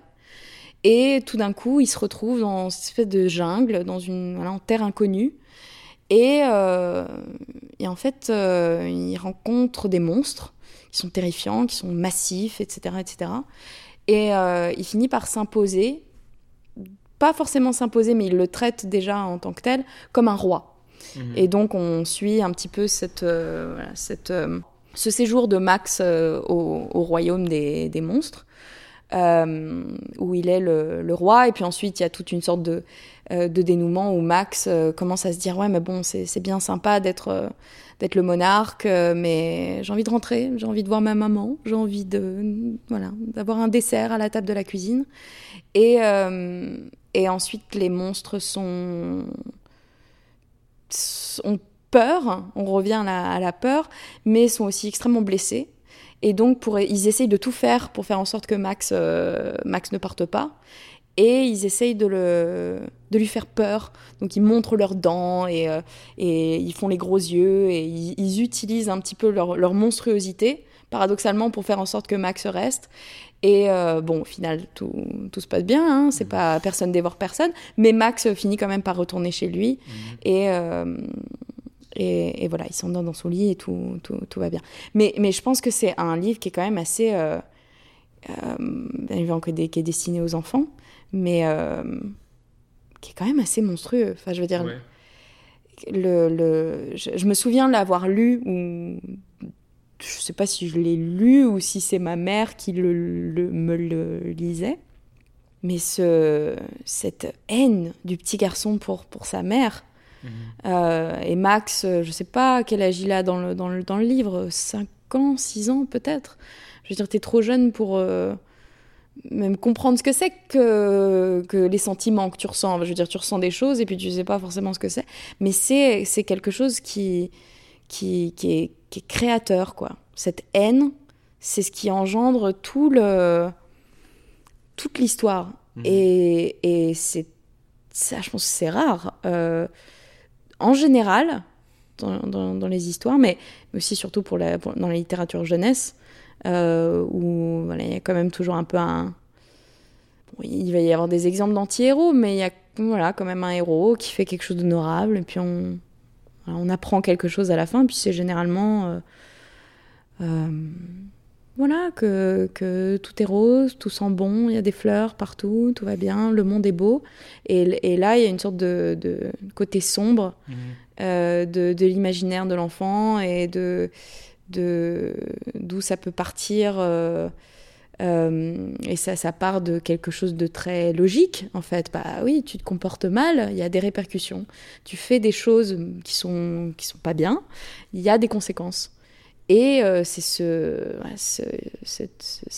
ça, part complètement en vrille. Ça, Max va, va, faire exploser tout ça. Et de cette explosion va naître un, un, monde imaginaire avec des nouveaux personnages, avec une nouvelle identité qui va se, qui, va, qui, qui, qui se crée et dans laquelle il se, il se complaît aussi. Enfin, c'est mmh. très, euh, très nuancé, ça fait, ça, fait, ça fait peur. Et en même temps, euh, en même temps je pense que c'est euh, c'est un livre qui est, qui est, sans doute. Enfin, je, je, je, sais pas, voilà, ma, ma, ma copine, c'est voilà, une, une maman et j'ai des souvenirs de ma mère qui me lit ce, ce qui me lisait ce texte et je trouve que c'est aussi intéressant qu'une maman lise ce texte à, à son enfant, précisément parce que le, le conflit euh, initial, c'est entre, entre la maman et l'enfant. Mhm. Euh, ouais. Et, et, toi, quand tu as lu ce texte, tu as pris ça comme euh, un beau cadeau? Enfin, tu as, as, trouvé ça intéressant ou utile ou ça a éveillé des choses en toi de voir un, un, texte qui justement parle de choses un peu, un peu sombres et puis ouais, des thèmes pas, pas, pas, des thèmes pas faciles, quoi, avec aussi le, tout ce truc de l'éloignement où il est loin de, sa mère et sa mère lui manque. En même temps, il y a les monstres qui, il y, a quand même cette séparation à un moment avec les monstres qui est quand même aussi un peu déchirante. Enfin, il y, a quand même des, des thèmes euh, qui mhm. te qui, sont pas évidents, mais dont ouais, peut-être il faut parler. Peut-être que, le plus beau cadeau que tu peux faire à, un enfant, c'est de parler de certaines choses, de parler de, de, la, de la distance, de la séparation, voire de la mort. Enfin, peut-être que c'est c'est important aussi de parler de ces choses-là, euh, même quand on est jeune, quoi. Ouais. En fait, euh, j'essaie de, de, de, me souvenir de ce à quoi je pensais quand euh, ma mère me lisait le, le texte. Et j'avais un peu ce truc obsessionnel où, je, ma mère me laissait choisir les, les histoires que j'avais envie d'entendre. Et puis, je retournais souvent à Max, euh, les mmh. Maxi Monstres. Mais en fait, c'était plutôt pour le, le, le livre en lui-même, en fait, parce qu'il y a mmh, des illustrations qui, sont très, euh, qui sont très intéressantes. Euh, presque des. Euh, c'est pas vraiment des esquisses, je sais pas comment, comment les, les décrire, parce qu'il y a, y a de la couleur. Mais, mais c'est des lignes très très fine. Enfin, c'est, c'est, Donc, je, pense que c'est ça. J'aimais aussi regarder les images. Ouais, c'est l'objet. Euh, mais il y avait un truc en particulier dont, dont, je me souviens. Enfin, deux choses en fait. La première, c'est que mon moment préféré, c'était un moment qui était euh, pas sans importance, mais peut-être dans la, voilà, la grande. Le, côté général du truc, de l'histoire, c'était le moment où la chambre se transforme et les, euh, les bords du lit deviennent des lianes et il y a toute cette description, je crois, de la porte qui devient, des, euh, qui devient un arbre, tout ça. Et c'était ce côté-là, ce côté euh, des choses qui peuvent changer grâce au pouvoir de de, l'imagination en fait que tu peux te créer littéralement un monde sans, sans sortir de sans, voilà sortir de ta chambre ou, quitter ton lit et ça c'est je, je sais pas exactement ce que ça me ce que ça me, ça me faisait mais c'était c'était le moment que je préférais mhm. donc je pense que c'était ça c'était ce côté un peu euh, euh, le mélange entre le côté visuel que je trouvais très très très beau et puis euh, et puis cette le, le, le, pouvoir voilà, transformateur de l'imagination que je trouvais très, euh, très cool. Et euh, je me souviens me dire euh, que j'étais absolument du côté de la mer mhm. en lisant le texte. Je m'identifiais pas du tout à Max. Okay. Je comprenais pas. Et, et on, a, on avait, enfin comme c'est souvent le cas avec les, avec les, quand on lit une histoire aux enfants, ils, ils, ils vont t'interrompre. Ils vont dire mais pourquoi? Ça veut dire quoi ça? Pourquoi c'est comme ça? Puis des fois, ils vont voilà, montrer du doigt des détails dont on se fout absolument. Enfin, je veux dire, pourquoi la page, elle est cornée? Enfin, bon. Mais c'est quand même des choses à, prendre en compte et tout. Et je me souviens euh, interrompre ma mère au moment où euh, elle l'envoie dans sa chambre. À chaque fois, c'était ce moment-là où je, je devais interrompre la lecture pour faire remarquer à ma mère à quel point il n'était pas raisonnable. Mhm. Mais oui, c'est mais c'est totalement justifié et, et, et justifiable. Enfin, je veux dire, il n'y a aucun doute possible qu'il faut le punir. Il n'y a Mhm. aucun doute possible. Et ma mère, elle savait très bien, elle jouait le jeu. Elle me disait, mais oui, tout à fait, tu as raison, mais oui, c'est bien. Mais en même temps, hmm, attention, parce que tu sais pas ce qui s'est passé avant, on ne sait pas. blablabla. Et en fait, euh, on continuait l'histoire, on reprenait la lecture, et à la fin, euh, on avait un peu cette tradition de discuter, de revenir en fait au début, et de rebondir sur ce que ma mère disait, où elle me disait non mais oui, il y a eu un conflit euh, parent-enfant, mais c'est un peu in medias res. Ça, ça arrive un peu comme un cheveu sur la soupe, là, ce, ce conflit. Ça se trouve, Max, euh, il part en cacahuète parce que, ben, je sais pas, sa maman, elle- il y a un divorce. Ou il enfin, je veux dire, on, on- on imaginait des Si ça histoires. se trouve, il a des raisons pour être en colère. Il y a des raisons pour être en colère parce que, euh, surtout quand on a 5 ou 6 ans, euh, contrairement à ce qu'on peut penser, les, euh, les crises, euh, euh, les, euh, voilà, les explosions comme ça qui arrivent un petit peu au hasard, c'est jamais vraiment du hasard, il y a toujours quelque chose. Euh, et, euh, et ça, je pense que c'était peut-être un truc qui était euh, enfin, aussi intéressant que l'histoire elle-même, c'est de voir ce qu'il y a avant l'histoire Ouais. ou Mhm. de se, de se créer des histoires euh, en prenant en compte ce qu'on sait et essayer d'examiner ce qu'on sait pas ou, ou voir euh, qu'il y a quand même toujours un rapport euh, cause-conséquence et que, que les choses sont plus complexes euh, et nuancées qu'elles qu'elles ne voilà qu'elles- qu'elles qu'elles apparaissent de prime abord et de aussi je pense que c'est voilà l'autre aspect c'est vraiment de considérer aussi l'enfant comme euh, un individu quoi je veux dire Mhm. c'est pas juste euh, voilà une petite personne qui a pas d'émotion qui sait rien qui a pas de logique euh, qui peut pas comprendre euh, les, les règles du monde de l'adulte et qu'on envoie en exil Mhm. c'est vraiment aussi essayer de comprendre pourquoi pourquoi? Qu'est-ce qui fait que, que ça commence comme ça?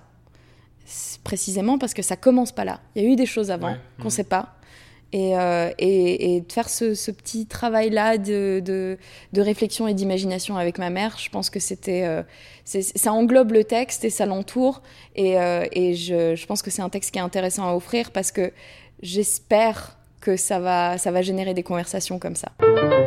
Un texte dans lequel tu aimerais vivre. Un texte euh, dans lequel j'aimerais vivre, c'est euh, Suzanne, la chanson de euh, Leonard Cohen.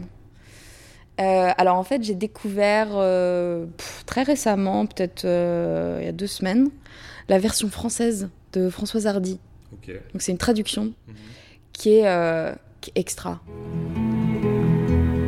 Now Suzanne takes your hand and she leads you to the river.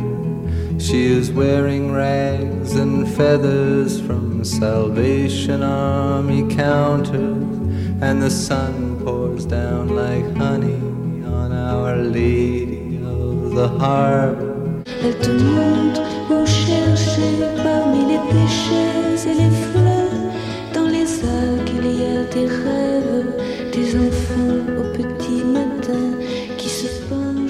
Parce que les, les traductions comme ça de, je sais pas, euh, un peu les gros classiques, quoi, La vie en rose ou. euh, euh, j'ai que des chansons d'Edith Piaf qui me viennent en tête là, mais, mais les traductions, c'est jamais, jamais vraiment ça.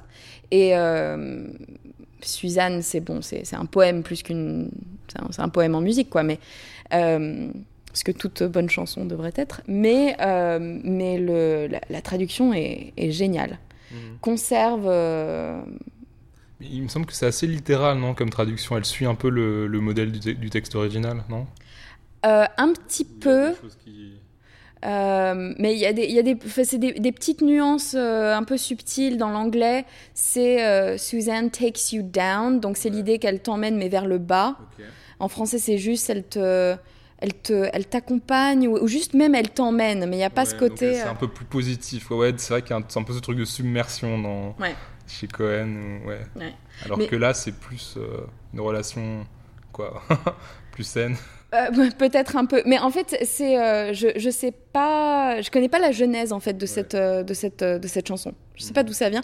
À mon avis, il y a du, je pense que le LSD est un, est un- Ok, ouais. quelque chose qui a été, euh, qui a été ouais. utilisé, c'était le- c'était l'époque. Mais, mais je- j'aime. Je, je sais même pas comment, comment, comment expliquer en fait, mais il y a. Je pense où tout est, tout est en couleur en fait dans Mhm. ce texte. Mhm. C'est un, un texte où le, le, le- co- comment dire, les mots s'évaporent presque au profit du, du sens et où le sens lui-même finit par, euh, par peindre quelque chose qui, qui, qui se suffit, qui est autosuffisant et qui est, euh, qui est plein de couleurs et qui est plein de... euh, c'est comme des, des, ouais, des, des petites vignettes euh, visuelles et je trouve que c'est c'est sublime. Ouais. Mhm. Et, et, et c'est, il y a plein de trucs qui se passent. Enfin, on ne sait pas exactement. On est, y- voilà, on est sur un bateau, on flotte, on mange, puis on est sur le- la, la rive, et puis on discute, et puis on écoute Suzanne, et puis on, mais elle est un peu folle, donc on sait pas. Il y a, Il y, a- il y a un truc euh, biblique aussi à Jésus. Bon, je sais plus trop comment c'est amené, mais c'est intéressant ce- cette espèce de, Ouais. de dimension biblique du- de l'histoire d'amour. Ouais. Et je ne sais plus exactement, euh, euh, mais c'est toute une. euh, Enfin, oui, il y a tout un, un- un couplet sur. euh, voilà, euh, Jésus qui, qui marche sur l'eau, et puis euh, l'idée du péché, mais c'est. Ouais, qui Jésus qui sauve un peu l'âme des hommes, et dont Suzanne, elle te sauve aussi peut-être. Enfin, je... Ouais. Ouais. Ouais. Mais c'est. c'est, euh, c'est- c'est- voilà, toute cette. cette, cette C'est vrai qu'il y a peut-être un truc un peu psychédélique, entre guillemets, où c'est pas. Ça me fait penser. c'est- Il y a, il y c'est a un- des enchaînements pas forcément logiques au sens traditionnel du terme. Quoi. Ouais, et, et, et je pense que c'est euh, c'est ça que c'est ça que j'aime, c'est que j'ai l'impression de vivre dans ou de traverser 5 6 mondes différents ouais, en ouais. l'espace d'un couplet Mhm. et c'est pour ça que c'est bon un texte dans lequel j'aimerais vivre parce que tu vis un peu partout et tu, tu, tu fais l'expérience de plein de choses et tu es accompagné aussi. Ouais. Je- je- ça je pense que c'est quelque chose que j'aime que j'aime beaucoup, c'est euh, euh, c'est un, c'est un texte dans lequel j'aimerais vivre parce que parce que je serai jamais seule. Mhm.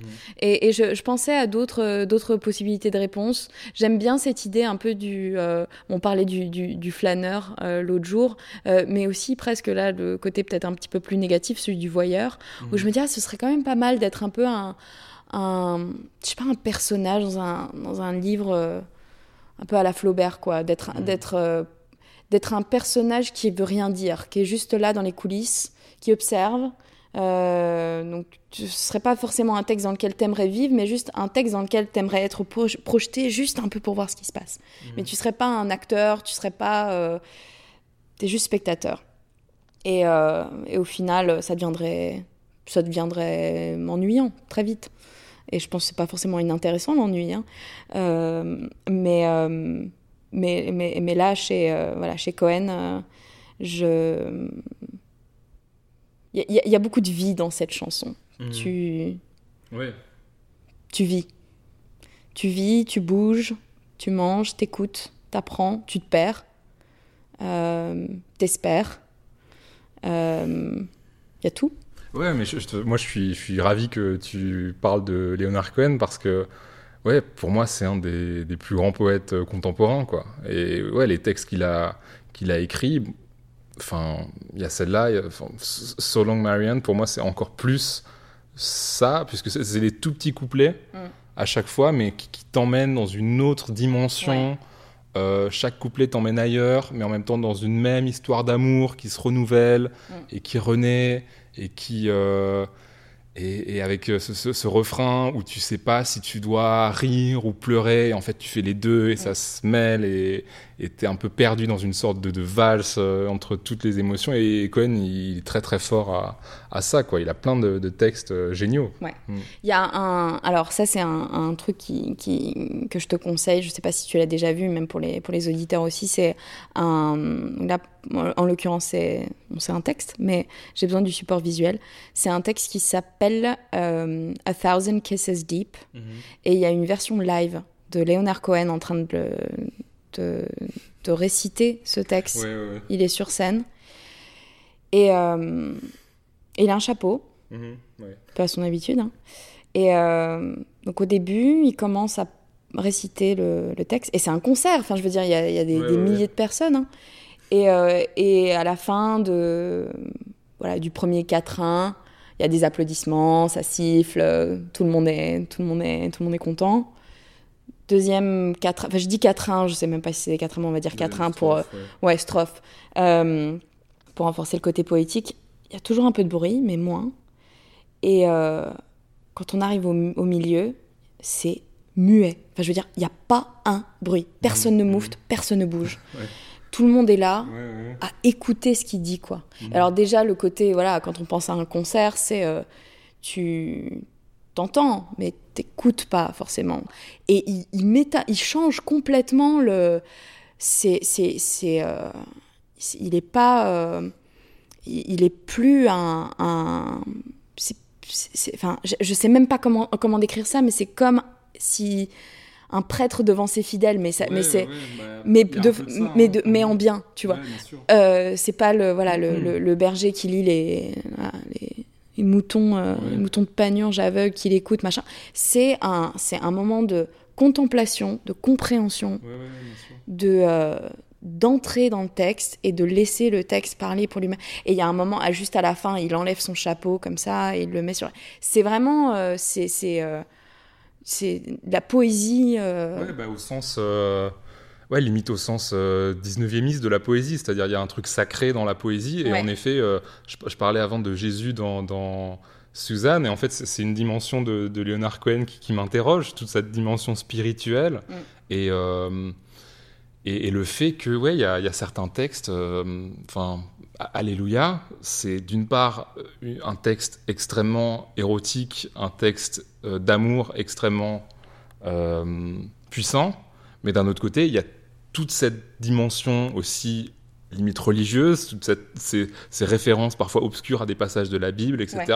Enfin, il y, a- il y a des choses, euh, ou, enfin, en tout cas des textes, euh, des textes euh, sacrés, quoi, de, ou, de l'Ancien Testament ou de la Torah. Mais bon, il y a, il y a- il y a, il y a- il y a toujours cet aspect spirituel, quoi, dans, dans les textes de Cohen et qui coexiste souvent aussi avec des choses euh, de, de la passion la plus, euh, la plus sensuelle, quoi. Donc ça. Mm. J'aime beaucoup ce, ce mariage-là, quoi, qu'il arrive à, qu'il arrive à faire. Mais c'est aussi, enfin, ce que tu disais, euh, tout ça, le, euh, le côté un peu 19e euh, de, de la chose, où, il- il- voilà, c'est cet exemple-là du poète mage. Euh, qui- ouais. Mais, mais ce que je trouve bien avec le, le côté, voilà, on est à la fois poète et, et parolier, enfin, je veux dire, c'est qu'il y a, il y a peut-être quelque chose dans la chanson qu'il n'y a pas dans la poésie. Déjà, je pense qu'on va partir du fait que les gens lisent plus vraiment de poèmes. Mhm. hein.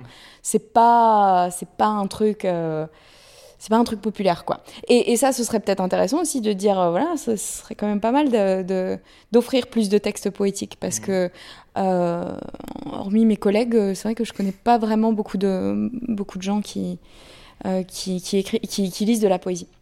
Et le, le- la, la chanson, c'est un bon, c'est un bon entre-deux, où les gens vont t'écouter, parce que c'est de la musique, mais vont aussi prendre du temps pour écouter ce que tu as à dire. Et je pense que, Cohen, à l'inverse, des... mais aussi Bob Dylan, euh, euh, des gens, je, pense aussi à Jim Morrison, euh, il y a y a un côté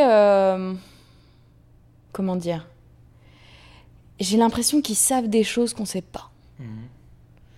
Je- je- j'écoute de j'écoute des chansons de Dylan et j'écoute ou j'écoute des chansons de Cohen ou de Morrison et je me dis les mecs sont ils sont ils sont revenus de plein de choses.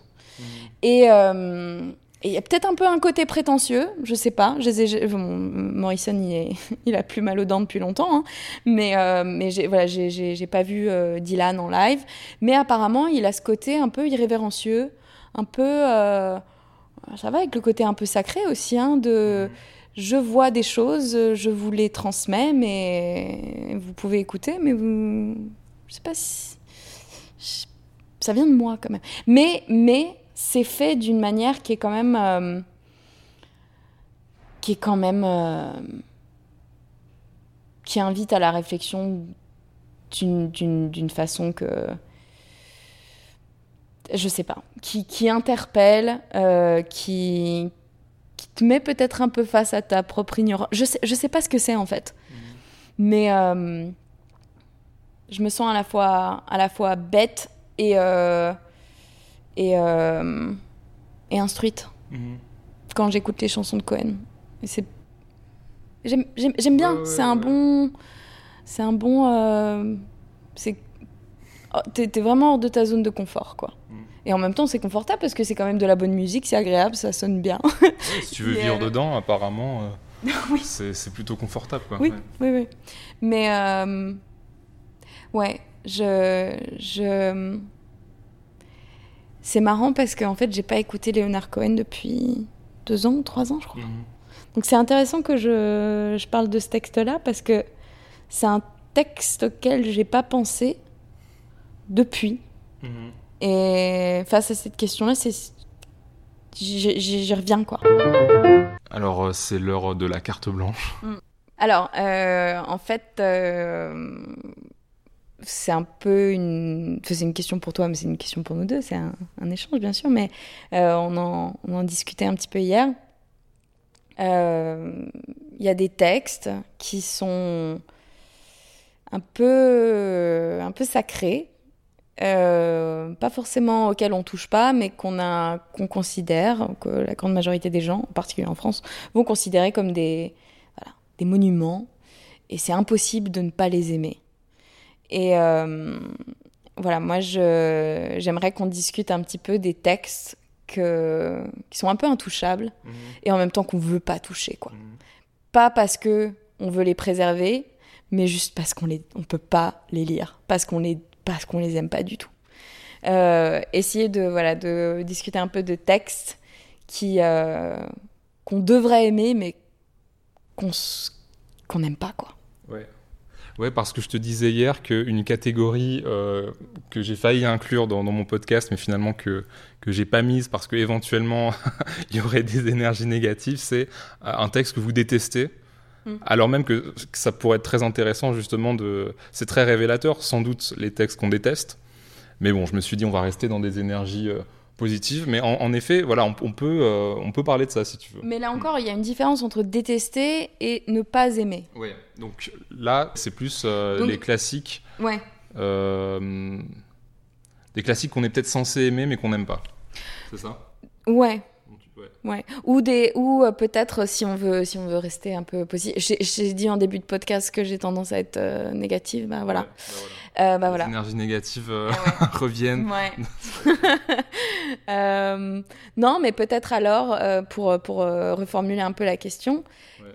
quels sont des textes, peut-être, qui, qui ne sont pas appréciés autant qu'ils devraient l'être? Quelles sont des choses qui devraient être des classiques et que. Beaucoup de monde devrait aimer ça, tu retournes la question de façon plus positive quand même, de dire qu'est-ce qui devrait être un classique et qu'il est, et qu'il est pas, donc c'est quand même un texte qu'on aime. Oui. Alors que par opposition, enfin, l'autre question qui est quel est le classique qui mérite pas d'être un classique, Ouais. c'est un peu plus euh, agressif Ouais, ouais, comme question. Mais peut-être peut-être que c'est complémentaire. Hein. Peut-être, mais. si on euh, pouvait éliminer un classique français et, et en, Et le en remplacer le, le remplacer par un autre texte euh, qui est underrated, ça pourrait. euh, Du coup, il faut que je réfléchisse aussi à cette question. ouais. Ok. Faut que tu réfléchisses aussi. Alors moi, je, je crois que euh, il faudrait qu'on... Putain, je sais pas, attends. Faut que je réfléchisse. Euh, Donc, on, on commence par quoi le, le classique qu'on veut, euh, qu'on veut supprimer? Oui, oui, Ouais. pourquoi pas. Ok. Donc le classique qu'on voudrait supprimer. Euh, pour moi, ce serait... Je vais me faire taper sur les doigts. hein. Ouais, bah, c'est c'est hyper, euh, c'est hyper polémique hein, comme, euh, comme question. Tu cherches vraiment le, Je- tu cherches vraiment la bagarre là, mais c'est pas grave. Je cherche euh, la bagarre. Les liaisons dangereuses. Ouais. Ouais, bah on en a parlé hier, mais tu sais ce que j'en pense, Anise. Bah, dis-nous ce que. Bah, c'est- c'est c'est génial, les liaisons dangereuses. pourquoi peux pas- c'est bah- pourquoi c'est génial Bah, c'est, je sais pas. Enfin, en plus, en plus, je suis pas vraiment euh, littérature de, cette période-là. Il y a vraiment pas grand-chose qui, m'intéresse euh, vraiment à cette période-là. Mais les liaisons dangereuses, je trouve que c'est, euh, c'est magnifique, c'est tellement magnifiquement écrit et il y a tellement un, suspense qui, est créé aussi sur la, co- comment Bon, là, vraiment, tu, tu me fais défendre les liaisons dangereuses, genre, euh, de façon impromptue, mais, mais, euh, mais ouais, c'est magnifiquement écrit. Le, le développement de l'intrigue, je trouve qu'il est hyper bien fait. C'est plus ou moins quand même le texte qui invente le, le roman épistolaire. euh, Enfin, voilà, c'est hyper ingénieux en fait dans la façon de, de, de, de l'écrire, de le penser.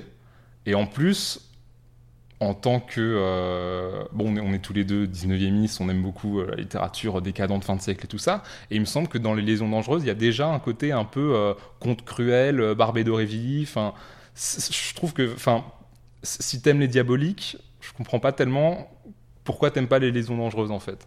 En fait, je suis d'une certaine manière, je suis d'accord avec ce que, ce que tu dis. Parce que je pense que c'est ça. Mais ça a été tellement vu, revu, coupé, Ouais. saucissonné. On, on- on- on me l'a, on me l'a, on, voilà, on m'a ouvert la, on m'a ouvert la gueule, on m'a mis un, un entonnoir et on me l'a, on me l'a fait bouffer. Je pense que c'est un peu ça le problème aussi, parce que moi, le, le texte que j'allais éliminer, en, en- en pensant comme ça, juste deux minutes à ça, j'allais dire Stendhal. De, Parce- le, de quoi, le, le rouge et le noir? Bah, je sais pas, ouais, Stendhal, euh, la Chartreuse de Pain. Enfin, j'ai Ah, jamais pu vraiment finir euh, un Stendhal. Et je me demande justement si c'est pas euh, le fait de l'avoir étudié, réétudié, d'être obligé de le lire. Et peut-être que si j'avais jamais entendu parler de, de Stendhal dans une institution scolaire et qu'on m'avait juste, si j'avais juste découvert ça de façon impromptue dans une bibliothèque, peut-être que j'aurais aimé. Mhm. Mais euh, en effet, c'est peut-être ce truc de, de transmission obligée qui fait qu'il y a une réaction de rejet envers euh, certains ça. textes. Et, et je pense qu'il y a certains textes qui, d'une certaine manière, euh, en, en- en devenant des classiques ou en faisant partie un peu de ce canon, etc., on extirpe, enfin vraiment, on- une sorte de... de euh, on les gâche. On ruine quelque chose qui... euh, qui euh, je sais pas, on essaye de les faire rentrer dans des cases et de toute façon ça déborde. Et donc tu t'en- t'enlèves beaucoup de choses en fait à, à, à, à l'œuvre. Euh, en, voilà, en, la, en, en la rendant un peu cette, euh, voilà, ce passage obligatoire ou cette, euh, Ouais. cette ligne que tu vas bien évidemment voir sur un, sur un syllabus. Ça, c'est ça que je déteste en fait. Enfin oui, c'est vrai, je pense qu'on a un peu la même, euh, ce même truc de s'il y a un passage obligatoire, bah forcément on va essayer de, de le contourner. Quoi. Donc, euh, Voilà, c'est ça. C'est normal, ouais, c'est dans l'ordre des choses. Ouais. Et je pense que, que c'est ça, c'est qu'il y a des textes que euh, j'aimerais davantage, paradoxalement, si on les laissait un petit peu... Si les feux des projecteurs n'étaient pas constamment tournés leur- dans leur direction, tu vois. Donc, donc en fait, c'est ça peut-être... euh, euh, au final, c'est un- une approche un peu positive, on est, on est d'accord sur une question qui était un peu... euh, un peu négative, mais c'est que c'est pas forcément ou Finalement, on fondamentalement. n'est pas si agressif que On est ça. pas si agressif. Enfin, toi peut-être pas, moi c'est moins sûr. vraiment pas les. Mais c'est quand la dernière fois que tu l'as lu? Est-ce que tu l'as lu en entier? Je l'ai lu en entier, ouais. Ouais. J'ai lu en entier et euh, c'était euh, en terminale peut-être? bah, C'est peut-être ça. Peut-être essaye d'y revenir et tu me dis si ça marche. Ok, ouais. Bon, il va falloir que je lise les liaisons dangereuses. Dis donc. Non, mais où enfin, en- Non, je rigole. en- Mais t'as raison. En plus, ce qui est bien, c'est que c'est comme justement, c'est des, lettres. En fait, tu peux en lire une et, si ça t'embête, euh, Ouais. t'arrêtes. Mais, Ouais, non mais, je t'as. trouve que ça se lit assez bien en fait comme texte. Mais... D'accord. Bah écoute, je vais, je vais redonner une chance aux liaisons dangereuses. Et du coup, l'autre question qui est pas forcément moins compliquée, c'est si tu pouvais faire qu'un texte qui n'est pas un classique devienne un classique. Alors, et, et je me rends compte, oui, de la nature assez problématique de la question, parce que qu'est-ce que c'est qu'un classique? Euh, euh, Qu'est-ce qui fait que, euh, d'une certaine manière, pour qu'un texte devienne un classique, il faut qu'il y ait quand même toute une, toute une tripotée de générations qui se mettent d'accord. Mais je, moi, je pense à un texte, euh, bah, pour finir un peu sur une note euh, 19e, 19e euh, je sais pas si À rebours, c'est considéré comme un classique. Enfin, pas au même titre que, euh, que, que quelque chose comme Les Fleurs du Mal, par exemple. Euh, parce que d'une certaine manière, c'est aussi un livre qui est très, enfin c'est très chronophage, c'est très dense, c'est très compliqué, c'est très ésotérique, c'est le but. Mais euh, c'est un livre qui parle de, de tout en parlant de rien. Et, euh, et qui là aussi peut-être se lit un peu en vignette. Enfin, je veux dire, chaque chapitre parle de, de, choses différentes. Euh, euh, voilà, de ce type euh, qui est complètement euh, abruti, euh, pas euh, dans le sens euh, stupide ni rien, mais qui est, qui est, qui est le dernier rejeton d'une race en train de, en train de, en train de, dépérir et qui, qui est quand même toujours un aristocrate et qui, a une, qui, est très nerveux et qui a un, amour tout aussi nerveux et, et névrosé pour, euh, pour, pour des belles choses quand même, pour l'art, pour la musique, pour le, euh, les fleurs, euh, et qui, qui un peu un, voilà, ce dandy, qui a pas grand-chose à faire, plutôt que d'utiliser son cerveau pour euh, découvrir tout l'éventail des possibles qu'il a de, de, de créer, de faire du beau avec du lait ou faire du lait avec du beau. c'est- ça. Mais je trouve que c'est un texte qui, qui mériterait plus de. qui devrait prendre plus de place. Il est dur, il est difficile, il se passe pas grand chose. le personnage principal euh, est pas aimable. Euh, c'est pas un livre très heureux non plus. hein. Euh, mais. mais qui est beau. Qui, est- qui est- qui est- qui est beau. Mais aussi, c'est un, un, un livre que je trouve intéressant parce que, donc, dans le, dans le, je crois que c'est le deuxième chapitre, euh, je sais plus exactement, mais on est dans la, la bibliothèque de, donc, du personnage principal qui s'appelle Des Saintes. Et euh, voilà, il y a une sorte de passage en revue de, euh, de toutes les œuvres qu'il a dans sa, dans sa bibliothèque. Et puis, voilà, il a des. C'est un, un grand lecteur. Et euh, on passe en revue un petit peu toutes les différentes œuvres qu'il y a. Et puis il y a un commentaire dessus. Bon, évidemment, c'est pas, c'est pas mesuré du tout, mais, mais c'est un livre qui parle d'autres livres. C'est un livre qui parle de ce que c'est que de parler d'un livre qu'on aime ou qu'on n'aime pas, en fait. Euh, je pense que c'est un- voilà, c'est pour ça que ça, ça mérite peut-être un petit peu plus de place parce que euh, j'ai aussi, quand je connaissais pas vraiment énormément de choses à propos du 19e siècle, euh, je retournais à, à, à rebours, donc euh, ce, ce livre, et j'allais dans, ce- dans ce chapitre sur les Mhm. bouquins, et je prenais des noms, et je faisais des recherches. Donc ça me servait aussi un petit peu de... de euh, je sais pas, un peu de... de, de Ouais, bah, ce, qui est, ce qui est bien avec ce livre, c'est que c'est vraiment une porte d'entrée aussi à plein de choses. Enfin, c'est vrai qu'il y a tellement aussi de. Ouais, c'est c'est un livre en fait foisonnant de, de références et, et euh, de renvois, même à des, à des événements, donc à des œuvres, mais aussi à des événements historiques, aussi à, à des matières. Enfin, il y a tout un truc sur euh, la sensualité de, je sais plus si c'est des tissus ou des choses Mhm. comme ça, mais ça, ça, ren- ça renvoie à énormément de choses. Enfin, li- limite, c'est, on, on dirait un cabinet de curiosité dans un livre. C'est, vraiment une collection d'objets qui sont minutieusement exposés et euh, en fait chacun de ces objets a un côté un peu fascinant qui peut renvoyer à, à beaucoup de choses et qui, ouais, qui, qui rend très curieux quoi. Ouais. Après, euh, c'est vrai que, enfin, on en revient un peu à ce côté euh, négatif. hein. C'est que je sais plus qui c'est qui a dit ça. Euh, mais après la lecture, après avoir lu le livre, c'était un contemporain de, de l'auteur, euh, Huysmans, mais qui a dit après finir, euh, après fini, avoir fini la lecture de ce livre, on a un peu deux options qui se présentent à nous. Bon, je suis en train de co- complètement défaire et refaire la citation, mais c'est deux options s'offrent à nous, soit les pieds de la croix ou la bouche d'un revolver. C'est soit ouais. euh, tu te tu, tu, tu finis ce livre et tu dis bah, on est tellement mais alors tellement mal barré que la seule chose qui peut nous sauver et la seule chose dans laquelle on peut croire en fait ben c'est euh, bah, faut aller à l'église quoi c'est la religion parce que sinon euh, on est tellement mal foutu que bah, qu'on peut pas vivre et donc il faut se, se foutre en l'air et c'est là la deuxième partie de la citation. Donc il y a un peu quand même ces, ces deux absolus qui sont Ouais. euh, qui sont pas très euh, pas très réconfortants euh, mais qui sont qui, qui ont un impact quand même. C'est un livre qui une fois que tu le lis tu tu tu, tu, tu vas pas l'oublier il y a des exemples aussi, ça n'a pas forcément besoin d'être des, des choses très, très intenses ou forcément une méditation sur, euh, euh, je sais pas, le passage du temps, etc. Il y a juste, par exemple, un, un moment où il a une. euh, le personnage principal a une rage de dents. Et il va chez le, il va chez le dentiste parce qu'il n'en peut plus.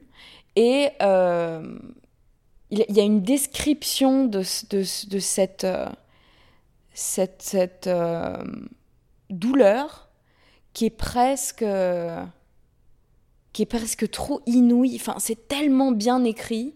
Parce que quand on est, quand, euh, quand- voilà, si, quand, si on a déjà eu une rage de dents, je sais pas, pas tout le monde en a eu, mais c'est un, c'est une douleur qui est presque euh, colorée. Enfin, c'est rouge comme douleur. C'est intense. Donc c'est c'est criard. C'est une, c'est une douleur qui a un son quoi. C'est c'est vraiment euh, tous les tous les sens sont en éveil. hein. Et c'est euh, ce passage là dans ce dans ce livre met euh, ça euh, en l'espace de quelques phrases donne à voir toute l'ampleur et toute la nature complexe euh, de, de quelque chose qu'on ressent de façon tellement intense et inconfortable qu'on n'a même pas envie d'en parler, on a juste envie que ça s'en aille. Et, et, je trouve ça, je trouve ça c'est extraordinaire de parler de quelque chose qui est qu'on a horreur de ressentir, euh, mais de le faire avec des, des mots qui sont absolument magnifiques, de trouver des images magnifiques pour parler de choses qui sont catastrophiques ou qui en tout cas sont extrêmement douloureuses, euh, et de faire en sorte que ça tienne en quatre lignes. Enfin, je trouve que c'est un coup de génie quoi. Euh, ouais. Et toi, il y a un livre que qui mériterait de qu'il faudrait qu'on lise ou qui, qui pourrait Bah alors là, ce qui me vient maintenant, euh, attends, faut juste que j'aille chercher mes notes parce que du coup, si je suis là à Providence avec toi, c'est parce que j'ai assisté à une conférence oui que tu as organisée. Attends, je, je reviens. Voilà, donc j'ai mes notes euh, euh, sur ces- cette conférence à laquelle j'ai assisté euh, euh, pendant, pendant quelques jours. Et, euh, donc voilà, pe- pendant la conférence, à un moment, il y avait une, enfin, pendant une des présentations, euh, il y a eu euh, cette phrase d'un critique du début du XXe siècle qui avait été citée sur une femme qui fait donc euh, qui a inventé le verre libre sur Marie Krizinska, donc que je connais pas. Si elle a inventé le verre libre, il a fallu pour cela le talent, presque le génie d'un vieil griffin. Donc c'était pour parler du fait que le génie souvent c'est associé au masculin et que du coup les femmes en littérature, même si elles innovent, etc., on va pas leur associer euh, le génie. Donc en fait, et d'ailleurs pour être honnête, je connais pas du tout Ma- Marie Elle est-. Et, et elle est géniale. Euh, elle a un- une manière de, je, je me rappelle plus exactement comment euh, le titre d'un poème, mais c'est organisé comme un triptyque et c'est sur euh, c'est sur l'océan. C'est euh, je crois avant la tempête, pendant et après, enfin à différents moments comme ça. Mais il y a un jeu avec les avec les vers qui euh, qui ressemble aux vagues, enfin du mouvement des, des, des vagues pendant chaque euh, enfin chaque moment quoi. Et c'est un truc que euh, enfin que je, je, je, lis je lis ces poèmes depuis depuis depuis pas mal de temps parce que ma ma directrice de thèse euh, fait euh, enfin a traduit beaucoup de beaucoup de choses de de, de Kresinska mais tu, tu redécouvres des choses à chaque fois que tu regardes le poème. Tu penses que t'as tu penses que t'as tout trouvé, tu penses que t'as vraiment tout c'était vraiment t'as fait une autopsie du truc et euh, et t'y retournes après et tu dis euh, ah ouais non il y a plus il y a, y a Ouais. plus donc euh, ouais elle est géniale Donc, euh, elle, elle mériterait sans doute euh, aussi d'être un classique, mais c'est vrai que pendant cette présentation, il y a Vieille Griffin qui s'est un peu pris une balle perdue parce que parce que euh, on, on a dit euh, voilà, on dit c'est un génie, mais aujourd'hui personne sait qui c'est, et du coup tout le monde a rigolé, et voilà. Et ça m'a rendu un peu triste parce que pareil, je savais pas du tout qui c'était Vieille Griffin, mais dans ce podcast là, il y a Denis Lavant qui m'en a parlé de euh, de Vieille Griffin qui a lu euh, qui a lu des, des poèmes notamment sur Sisyphe et sur Tantale, où il reprend ces mythes-là, et euh, en fait, il transfigure les souffrances des, des suppliciés mythologiques en, en bénédiction, en fait. Euh, il dit que... euh, Enfin voilà, le, le- en fait, le supplice de Tantale, l'insatisfaction, c'est quelque chose de. Enfin, c'est- un sentiment éminemment poétique parce que tu n'es jamais satisfait de, de ce qu'il y a. Et, et voilà, il y, a- il y a une beauté aussi de l'insatisfaction. Mm. Et pour Sisyphe aussi, il y a, il y a- il y a ce il y a un retournement de la condition de Sisyphe et euh, ce, qu'on s'était dit euh, euh, dans cet épisode du podcast, c'est que quelque part, Vielle Griffin, il a imaginé Sisyphe heureux euh, 50 ans avant Camus, quelque chose comme ça. Sisyphe, l'aïeul évoqué, a surgi. Son épaule est meurtrie, ses mains sont calleuses du rocher qu'elle pousse ou roulent à jamais. Il s'y appuie et regarde son petit-fils. N'as-tu donc compris le sens du symbole? Défiant la mort, je l'ai enchaîné, je suis immortel. N'es-tu pas moi-même encore? Dans ta volonté revis mon beau crime d'avoir défié l'Olympe assemblé. Agis ton avenir, l'action c'est la joie, illusoire mais surhumaine. Chaque heure, si tu l'as voulu, est ta proie, chaque minute est ton aubaine. Qui pense, court à la défaite, la chimère, la chimère. La chimère est en toi, petit poète. Tu roules aussi ton rocher vers le fait, mais c'est pour la première fois. Donc voilà, je trouvais ça un peu dommage que que qu'il se, se- soit fait attaquer comme ça euh, de. Voilà, je, trouve- je trouvais ça un peu dommage de qu'on l'ait totalement oublié en fait. Après, peut-être qu'il méritait pas non plus le, statut de génie. Et d'ailleurs, peut-être, je, je sais pas si quelqu'un mérite ce, statut-là ou quoi. Mais euh, d'une part, ce serait peut-être intéressant de le, relire, et de l'autre part, ça m'a fait réfléchir aussi, au fait que, euh, ouais, qu'est-ce qui fait que euh, à une époque, enfin un, peu, la vanité de, de nos catégories aussi de, de, de nos catégories littéraires, de génie, de grand auteur, etc. Ouais. Et qu'est-ce qui fait qu'à une époque, tu vas dire tel auteur contemporain, c'est un génie, et euh, à peine un siècle plus tard, plus personne a sait euh, que cette personne a existé. quoi. C'est vrai que peut-être qu'aujourd'hui, on se dit tel auteur contemporain, c'est un génie, incontestablement, il va traverser les siècles, etc. Et peut-être que dans 50 ans, euh, plus personne saura qui c'est, et on fera une blague sur...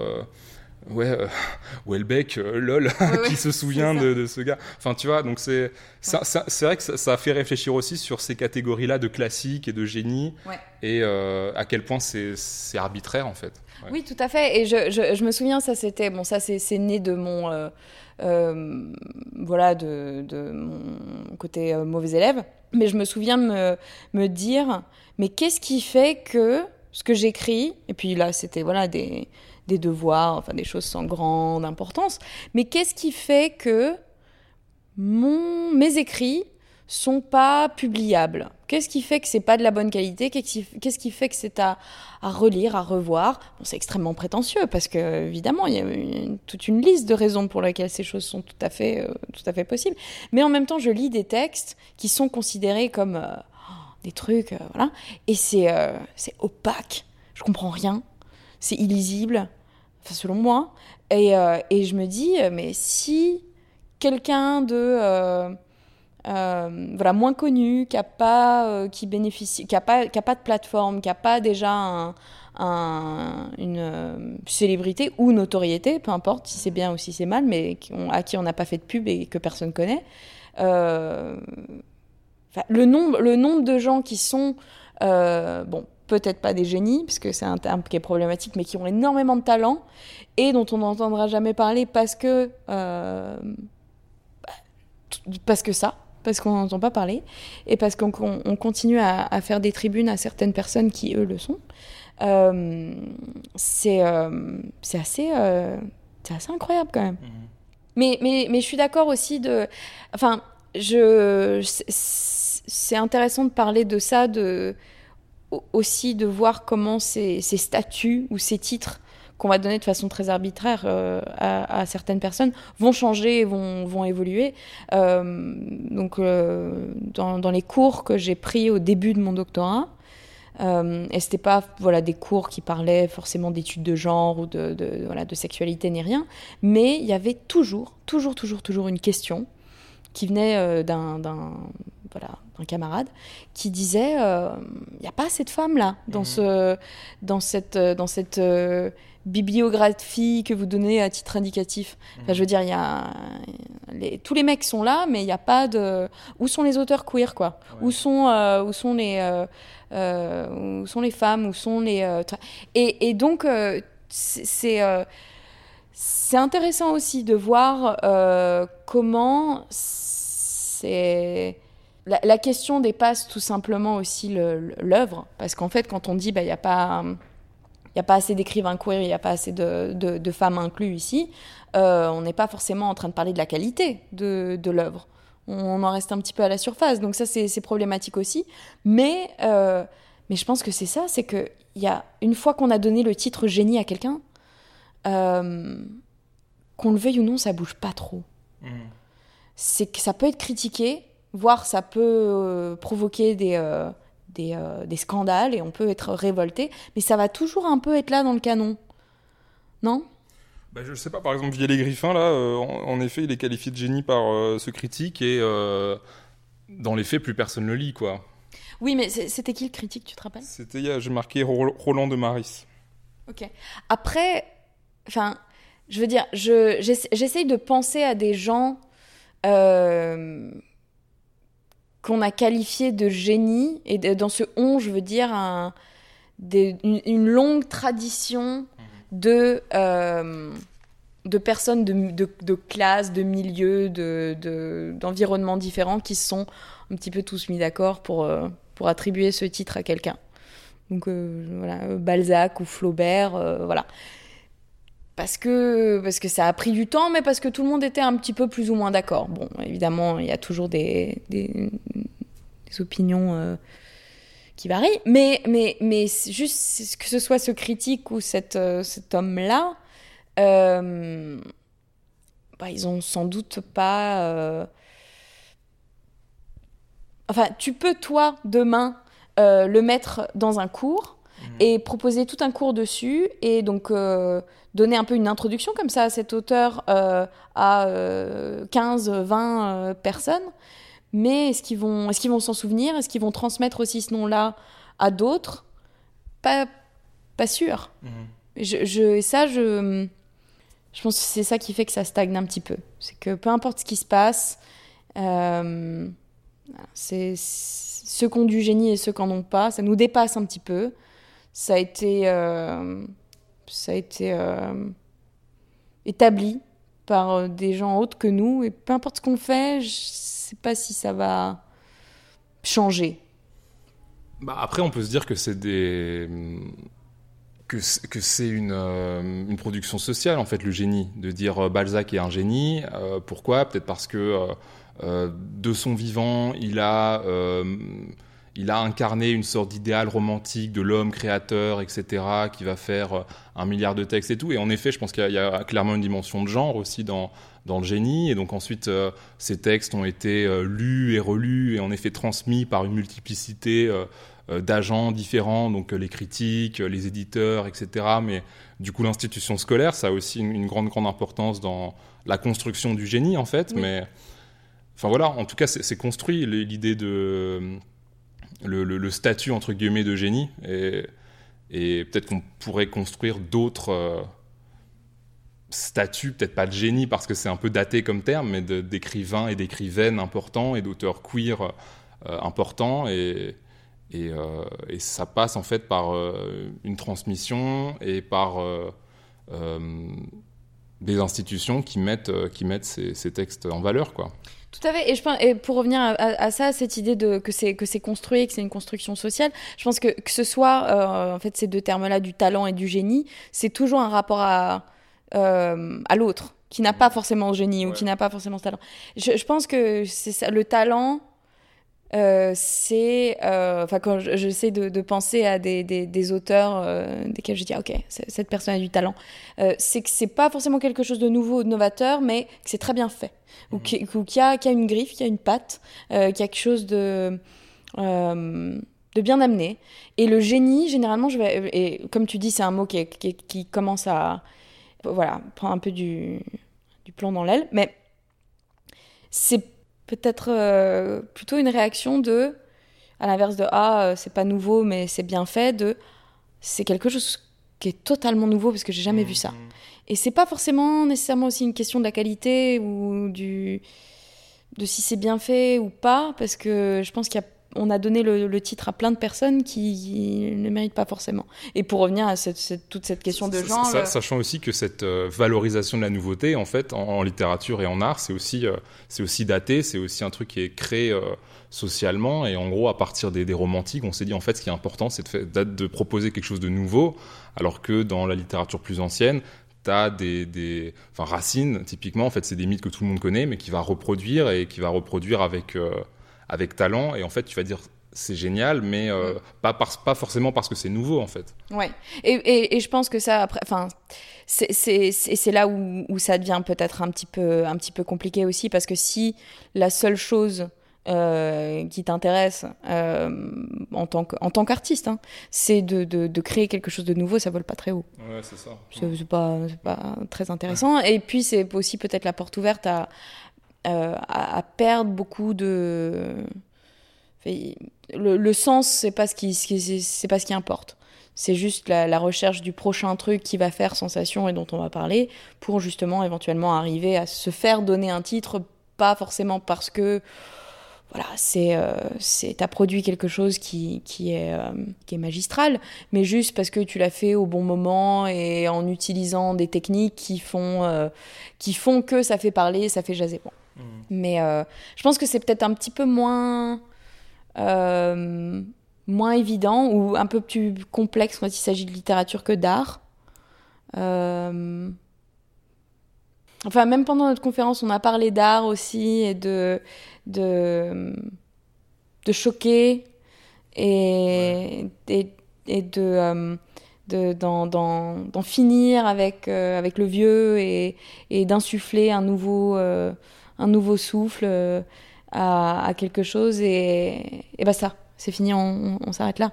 Euh, et avec l'écriture, je, je pense pas que ce soit quelque chose qui soit possible.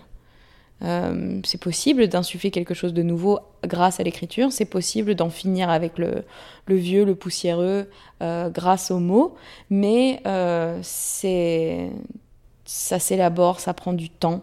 Pas l'art, ça prend pas de temps, mais c'est juste un processus qui, euh, qui s'inscrit dans la durée et qui l'implique, enfin qui, qui, est, qui est conditionné par elle d'une manière que, euh, je sais pas, l'art contemporain par exemple, peut-être pas autant.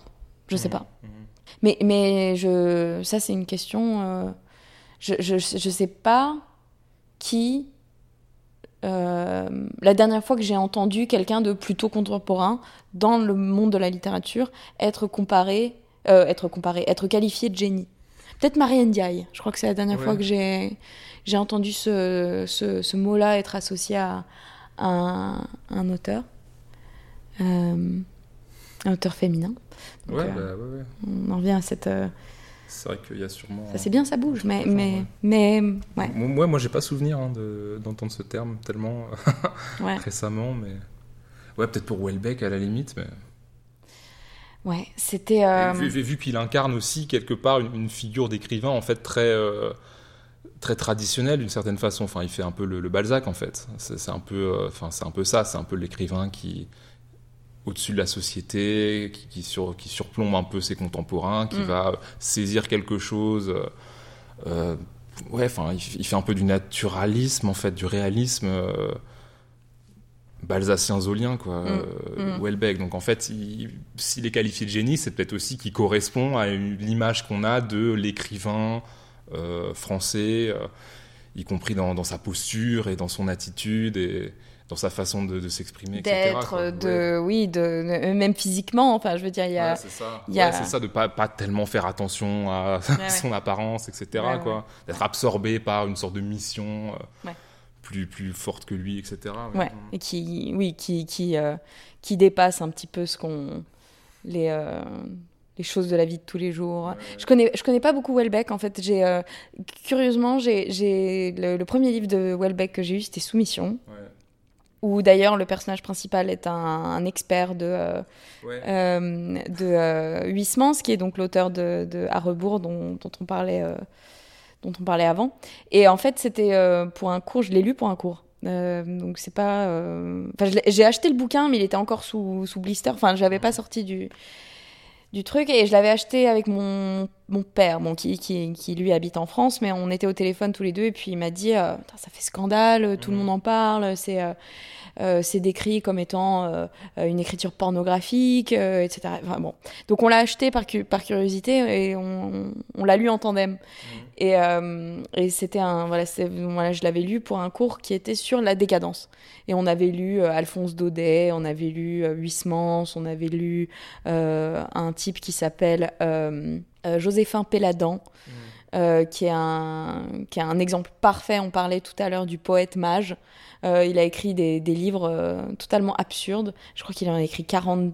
Enfin, je sais pas. Il est vraiment très très prolifique, mais dont on parle absolument pas aujourd'hui. Et qui se, se, se, se, proclamait lui-même un peu génie ouais, et tout. Ouais, ouais. bref, donc vraiment des, des auteurs du, du 19e. Et puis, voilà, ma prof avait, avait mis Welbeck pour, pour finir le, le cours. Et euh, on était tous là à se poser la question de pourquoi, etc. etc. J'ai pas trouvé. Euh, je. C est, c est, ça m'a choqué plus que ça ne m'a bouleversé. Ouais. J'ai été. Euh, j'ai été frappée, mais comme, euh, comme quand tu te. Tu te cognes le, le pied dans une table. C'est pas une surprise agréable. Ouais, ouais, C'est une surprise. Ok mais c'est pas. Euh... T'as pas envie que ça. Ça se reproduise. Ça, ça se reproduise. Littéralement, okay. c'est ça. Là, depuis, t'évites un peu Welbeck euh, pour pas te prendre une table. Oui, bah en fait, il je, je, y a quelque chose aussi de chez moi qui. Euh, je, je, suis pas forcément très confortable dans des situations de conflit. Ouais. Je, je vais pas, les, je vais pas les éviter, mais je vais essayer de tout faire pour que pour que pour, pour que ça n'arrive pas, Mhm. mmh. et aussi tout faire pour ne pas me retrouver dans une situation qui me m'obligerait à devoir choisir un camp. Ouais. Et c'est pas parce que voilà euh, quoi que ce soit, c'est juste que c'est une, une, ça implique d'autres personnes, ça implique d'autres euh, d'autres choses et ça, ça, ça, ça, te met dans une position qui est pas très agréable. Bon. Et, euh, et, et, Welbeck avait tel, il y avait tellement de bruit autour, il y avait tellement d'opinions, euh, et c'est pas euh, voilà des, des, des, des, avis à la petite semaine. Ouais, non, c'est des gros coups de gueule ou ou des, oui, des, des, descriptions vraiment euh, dithyrambiques. Enfin, c'était vraiment euh, tout oui, rien. Ça, ou euh, où, t'adores et Welbeck c'est le génie et c'est Balzac et c'est Zola et tout, ou c'est vraiment euh, la pire merde raciste, ah ouais. islamophobe, ouais. le programme de Marine Le Pen. Quoi. Ouais.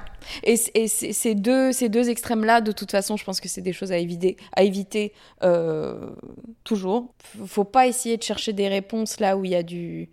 où il y a un, y a un il y a un feu comme ça. Mmh. Parce que tu, tu juste es condamné à brûler et puis, puis voilà, ça, ça gueule beaucoup, mais on dit pas grand chose. Mmh. Donc, euh, donc je pense que c'est ça. C'est peut-être aussi toute cette, euh, euh, cette agitation autour, du, autour de, de l'homme. puis voilà, enfin, ça c'est un autre, un autre débat hein, de tout ce, cette idée de l'homme et de l'artiste mmh. qui est qui est quelque chose de tellement, de tellement euh, énorme comme question que si, si tu rentres dedans, euh, je sais pas si tu peux en, si tu peux en sortir. Euh, donc peut-être de façon un peu lâche, j'évite. Euh, ouais, et du coup ça, ça, du coup ça montre aussi que cette catégorie de génie, en fait, elle est très conflictuelle et que si tu as une partie de, des, des de si tu as un certain nombre de personnes qui considèrent que Welbeck c'est un génie, etc., tu as un nombre euh, au moins égal de personnes qui, qui vont être pas du tout de cet avis et qui vont au contraire, enfin, y compris sur le style, hein, il a beaucoup été attaqué Welbeck, on, on a dit que ça savait pas écrire, que mm. enfin c'était pas du tout intéressant, que, enfin voilà, oui, c'est toujours des, des choses conflictuelles, des rapports de force, et après il y a parfois il y a un camp qui euh, impose euh, un récit dans l'histoire littéraire et euh, et voilà, on, on va voir dans, dans, 50 ans si on considère que Welbeck c'était un génie ou si c'était euh, un écrivain à la mode à une époque qui est complètement tombé en désuétude. Quoi. Mm. Mais je, je pense, et, et, tout ça, c'est, ça sera, ce sera intéressant hein, de, de, de, voir un petit peu comment, comment on va parler. Après, le, je, je, pense aussi que là où, où, ça vient un peu, mon côté, euh, cette lâcheté, c'est juste euh, que, que, comme je te, on, on, en parlait en début d'émission, de euh, ce truc euh, physique que j'ai ressenti quand j'ai lu Baudelaire pour la première fois, où j'allais pas bien, quoi. J'étais mal, j'avais plein de problèmes. J'étais dans une situation qui déjà était une sorte d'extrême. Et la littérature, ça m'a vraiment, ça, là encore, ça fait un peu extrême de dire ça. Et justement, j'essaie en- de faire l'inverse, mais ça m'a sauvé d'une certaine manière. Euh, vraiment, après avoir euh, découvert certains, certaines choses, me dire ok, j'ai pas besoin de, de vivre dans les extrêmes, j'ai pas besoin d'y être. Je peux, je peux toujours être en contact avec, mais j'ai pas forcément besoin de me plonger corps et âme dedans. Euh, ma relation avec mes parents s'est euh, améliorée. Euh, j'ai eu des super notes. Euh, j'ai recommencé à faire du sport. Enfin, vraiment, c'était un truc. euh, c'était, il y avait Grâce un à Baudelaire. Merci, euh, merci Charles. Charles. Merci, mais Charles Forever. Il y avait un, il y avait un avant et un après. Il y avait un avant Élise et un après, euh, grâce à la littérature. Donc, même si c'était voilà un, un texte comme Les Fleurs du Mal, c'est pas forcément euh, voilà, c'est pas c'est pas c'est pas un texte qui est très euh, c'est pas très euh, pharmaconesque comme comme texte et pourtant ça ça ça ça a pensé quelques blessures. Et donc pour moi, je, je, je, je pense que c'est ça, c'est que j'ai pas envie que la littérature devienne un peu ce et ça, ça l'a toujours été. Je nie pas, euh, je nie pas. Et des fois, il faut que ça le soit. Mais juste, ça me gêne que ça devienne un champ de bataille. Et j'ai surtout pas envie d'être euh, d'être un soldat ou de ou de, de, de faire partie un peu de cette euh, de, de, de toutes ces guerres. Mhm. Parce que ça, encore, ça éloigne un peu de, la beauté de ce que c'est. Euh, et de ce que c'est censé être. Maintenant, euh, enfin là, maintenant je comprends. Je comprends que, que des fois il faut, enfin que les gens aient envie de pousser des, des coups de gueule, surtout quand euh, quand il y a certaines questions ou certaines thématiques qui sont abordées. C'est c'est inévitable. Mhm. Et je comprends. Mais, euh, mais je préfère observer plutôt que, plutôt que participer. Je, je suis pas en train vraiment de, de, me présenter sous, sous le meilleur jour là. Je suis pessimiste, lâche, euh, bovary, bovarisme. Enfin, vraiment, y a- je cumule. hein. C'est le podcast qui va me. qui va me. qui va me cancel. tu es cancel officiellement. Non, non, pas du tout. Mais euh, ouais. Non, mais du coup, ouais, la, la boucle est bouclée. Donc, Ouais. euh, lisez Les Fleurs du Mal. Et euh, merci, Élise, du coup. Ben, merci à toi, c'était euh, c'était super. Mon premier podcast et, et j'espère pas le dernier, mais en tout cas, ravi et merci. Et merci à vous d'avoir écouté cet épisode. J'espère que, comme on l'a dit au début, ça aura été pour vous un moment d'évasion. Ça vous aura permis d'oublier un peu le climat politique actuel. Même si, bien sûr, tout est politique, même si la littérature aussi, parfois, est un champ de bataille. Ce qui n'empêche bien sûr pas la littérature, la beauté, le style d'être également des abris, des terrains de jeu, des zones de confort, des territoires à explorer, inconnus, surprenants, où les choses ne sont soudain plus si simples, où les choses ne sont plus noires ou blanches, mais en couleur, comme dans une chanson de Léonard Cohen. Madame Bovary meurt de province de Gustave Flaubert est paru chez Michel Lévy Frères en 1857.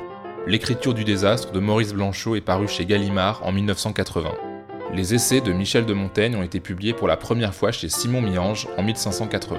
Where the Wild Things Are de Maurice Sendak a d'abord été publié chez Harper Row en 1963, puis chez Delpire en 1967, dans une traduction française de Bernard Noël sous le titre Max et les Maxi Monstres.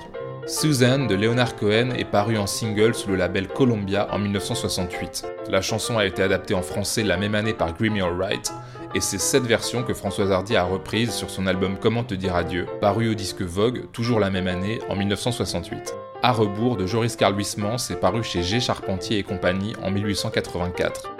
Comme d'habitude, toutes les autres œuvres citées, toutes les autres références sont en description de l'épisode. Intertexte est un podcast réalisé par Arthur Segar, illustré par Pauline Le Serre, et dont la musique est empruntée à John H. Lovekind.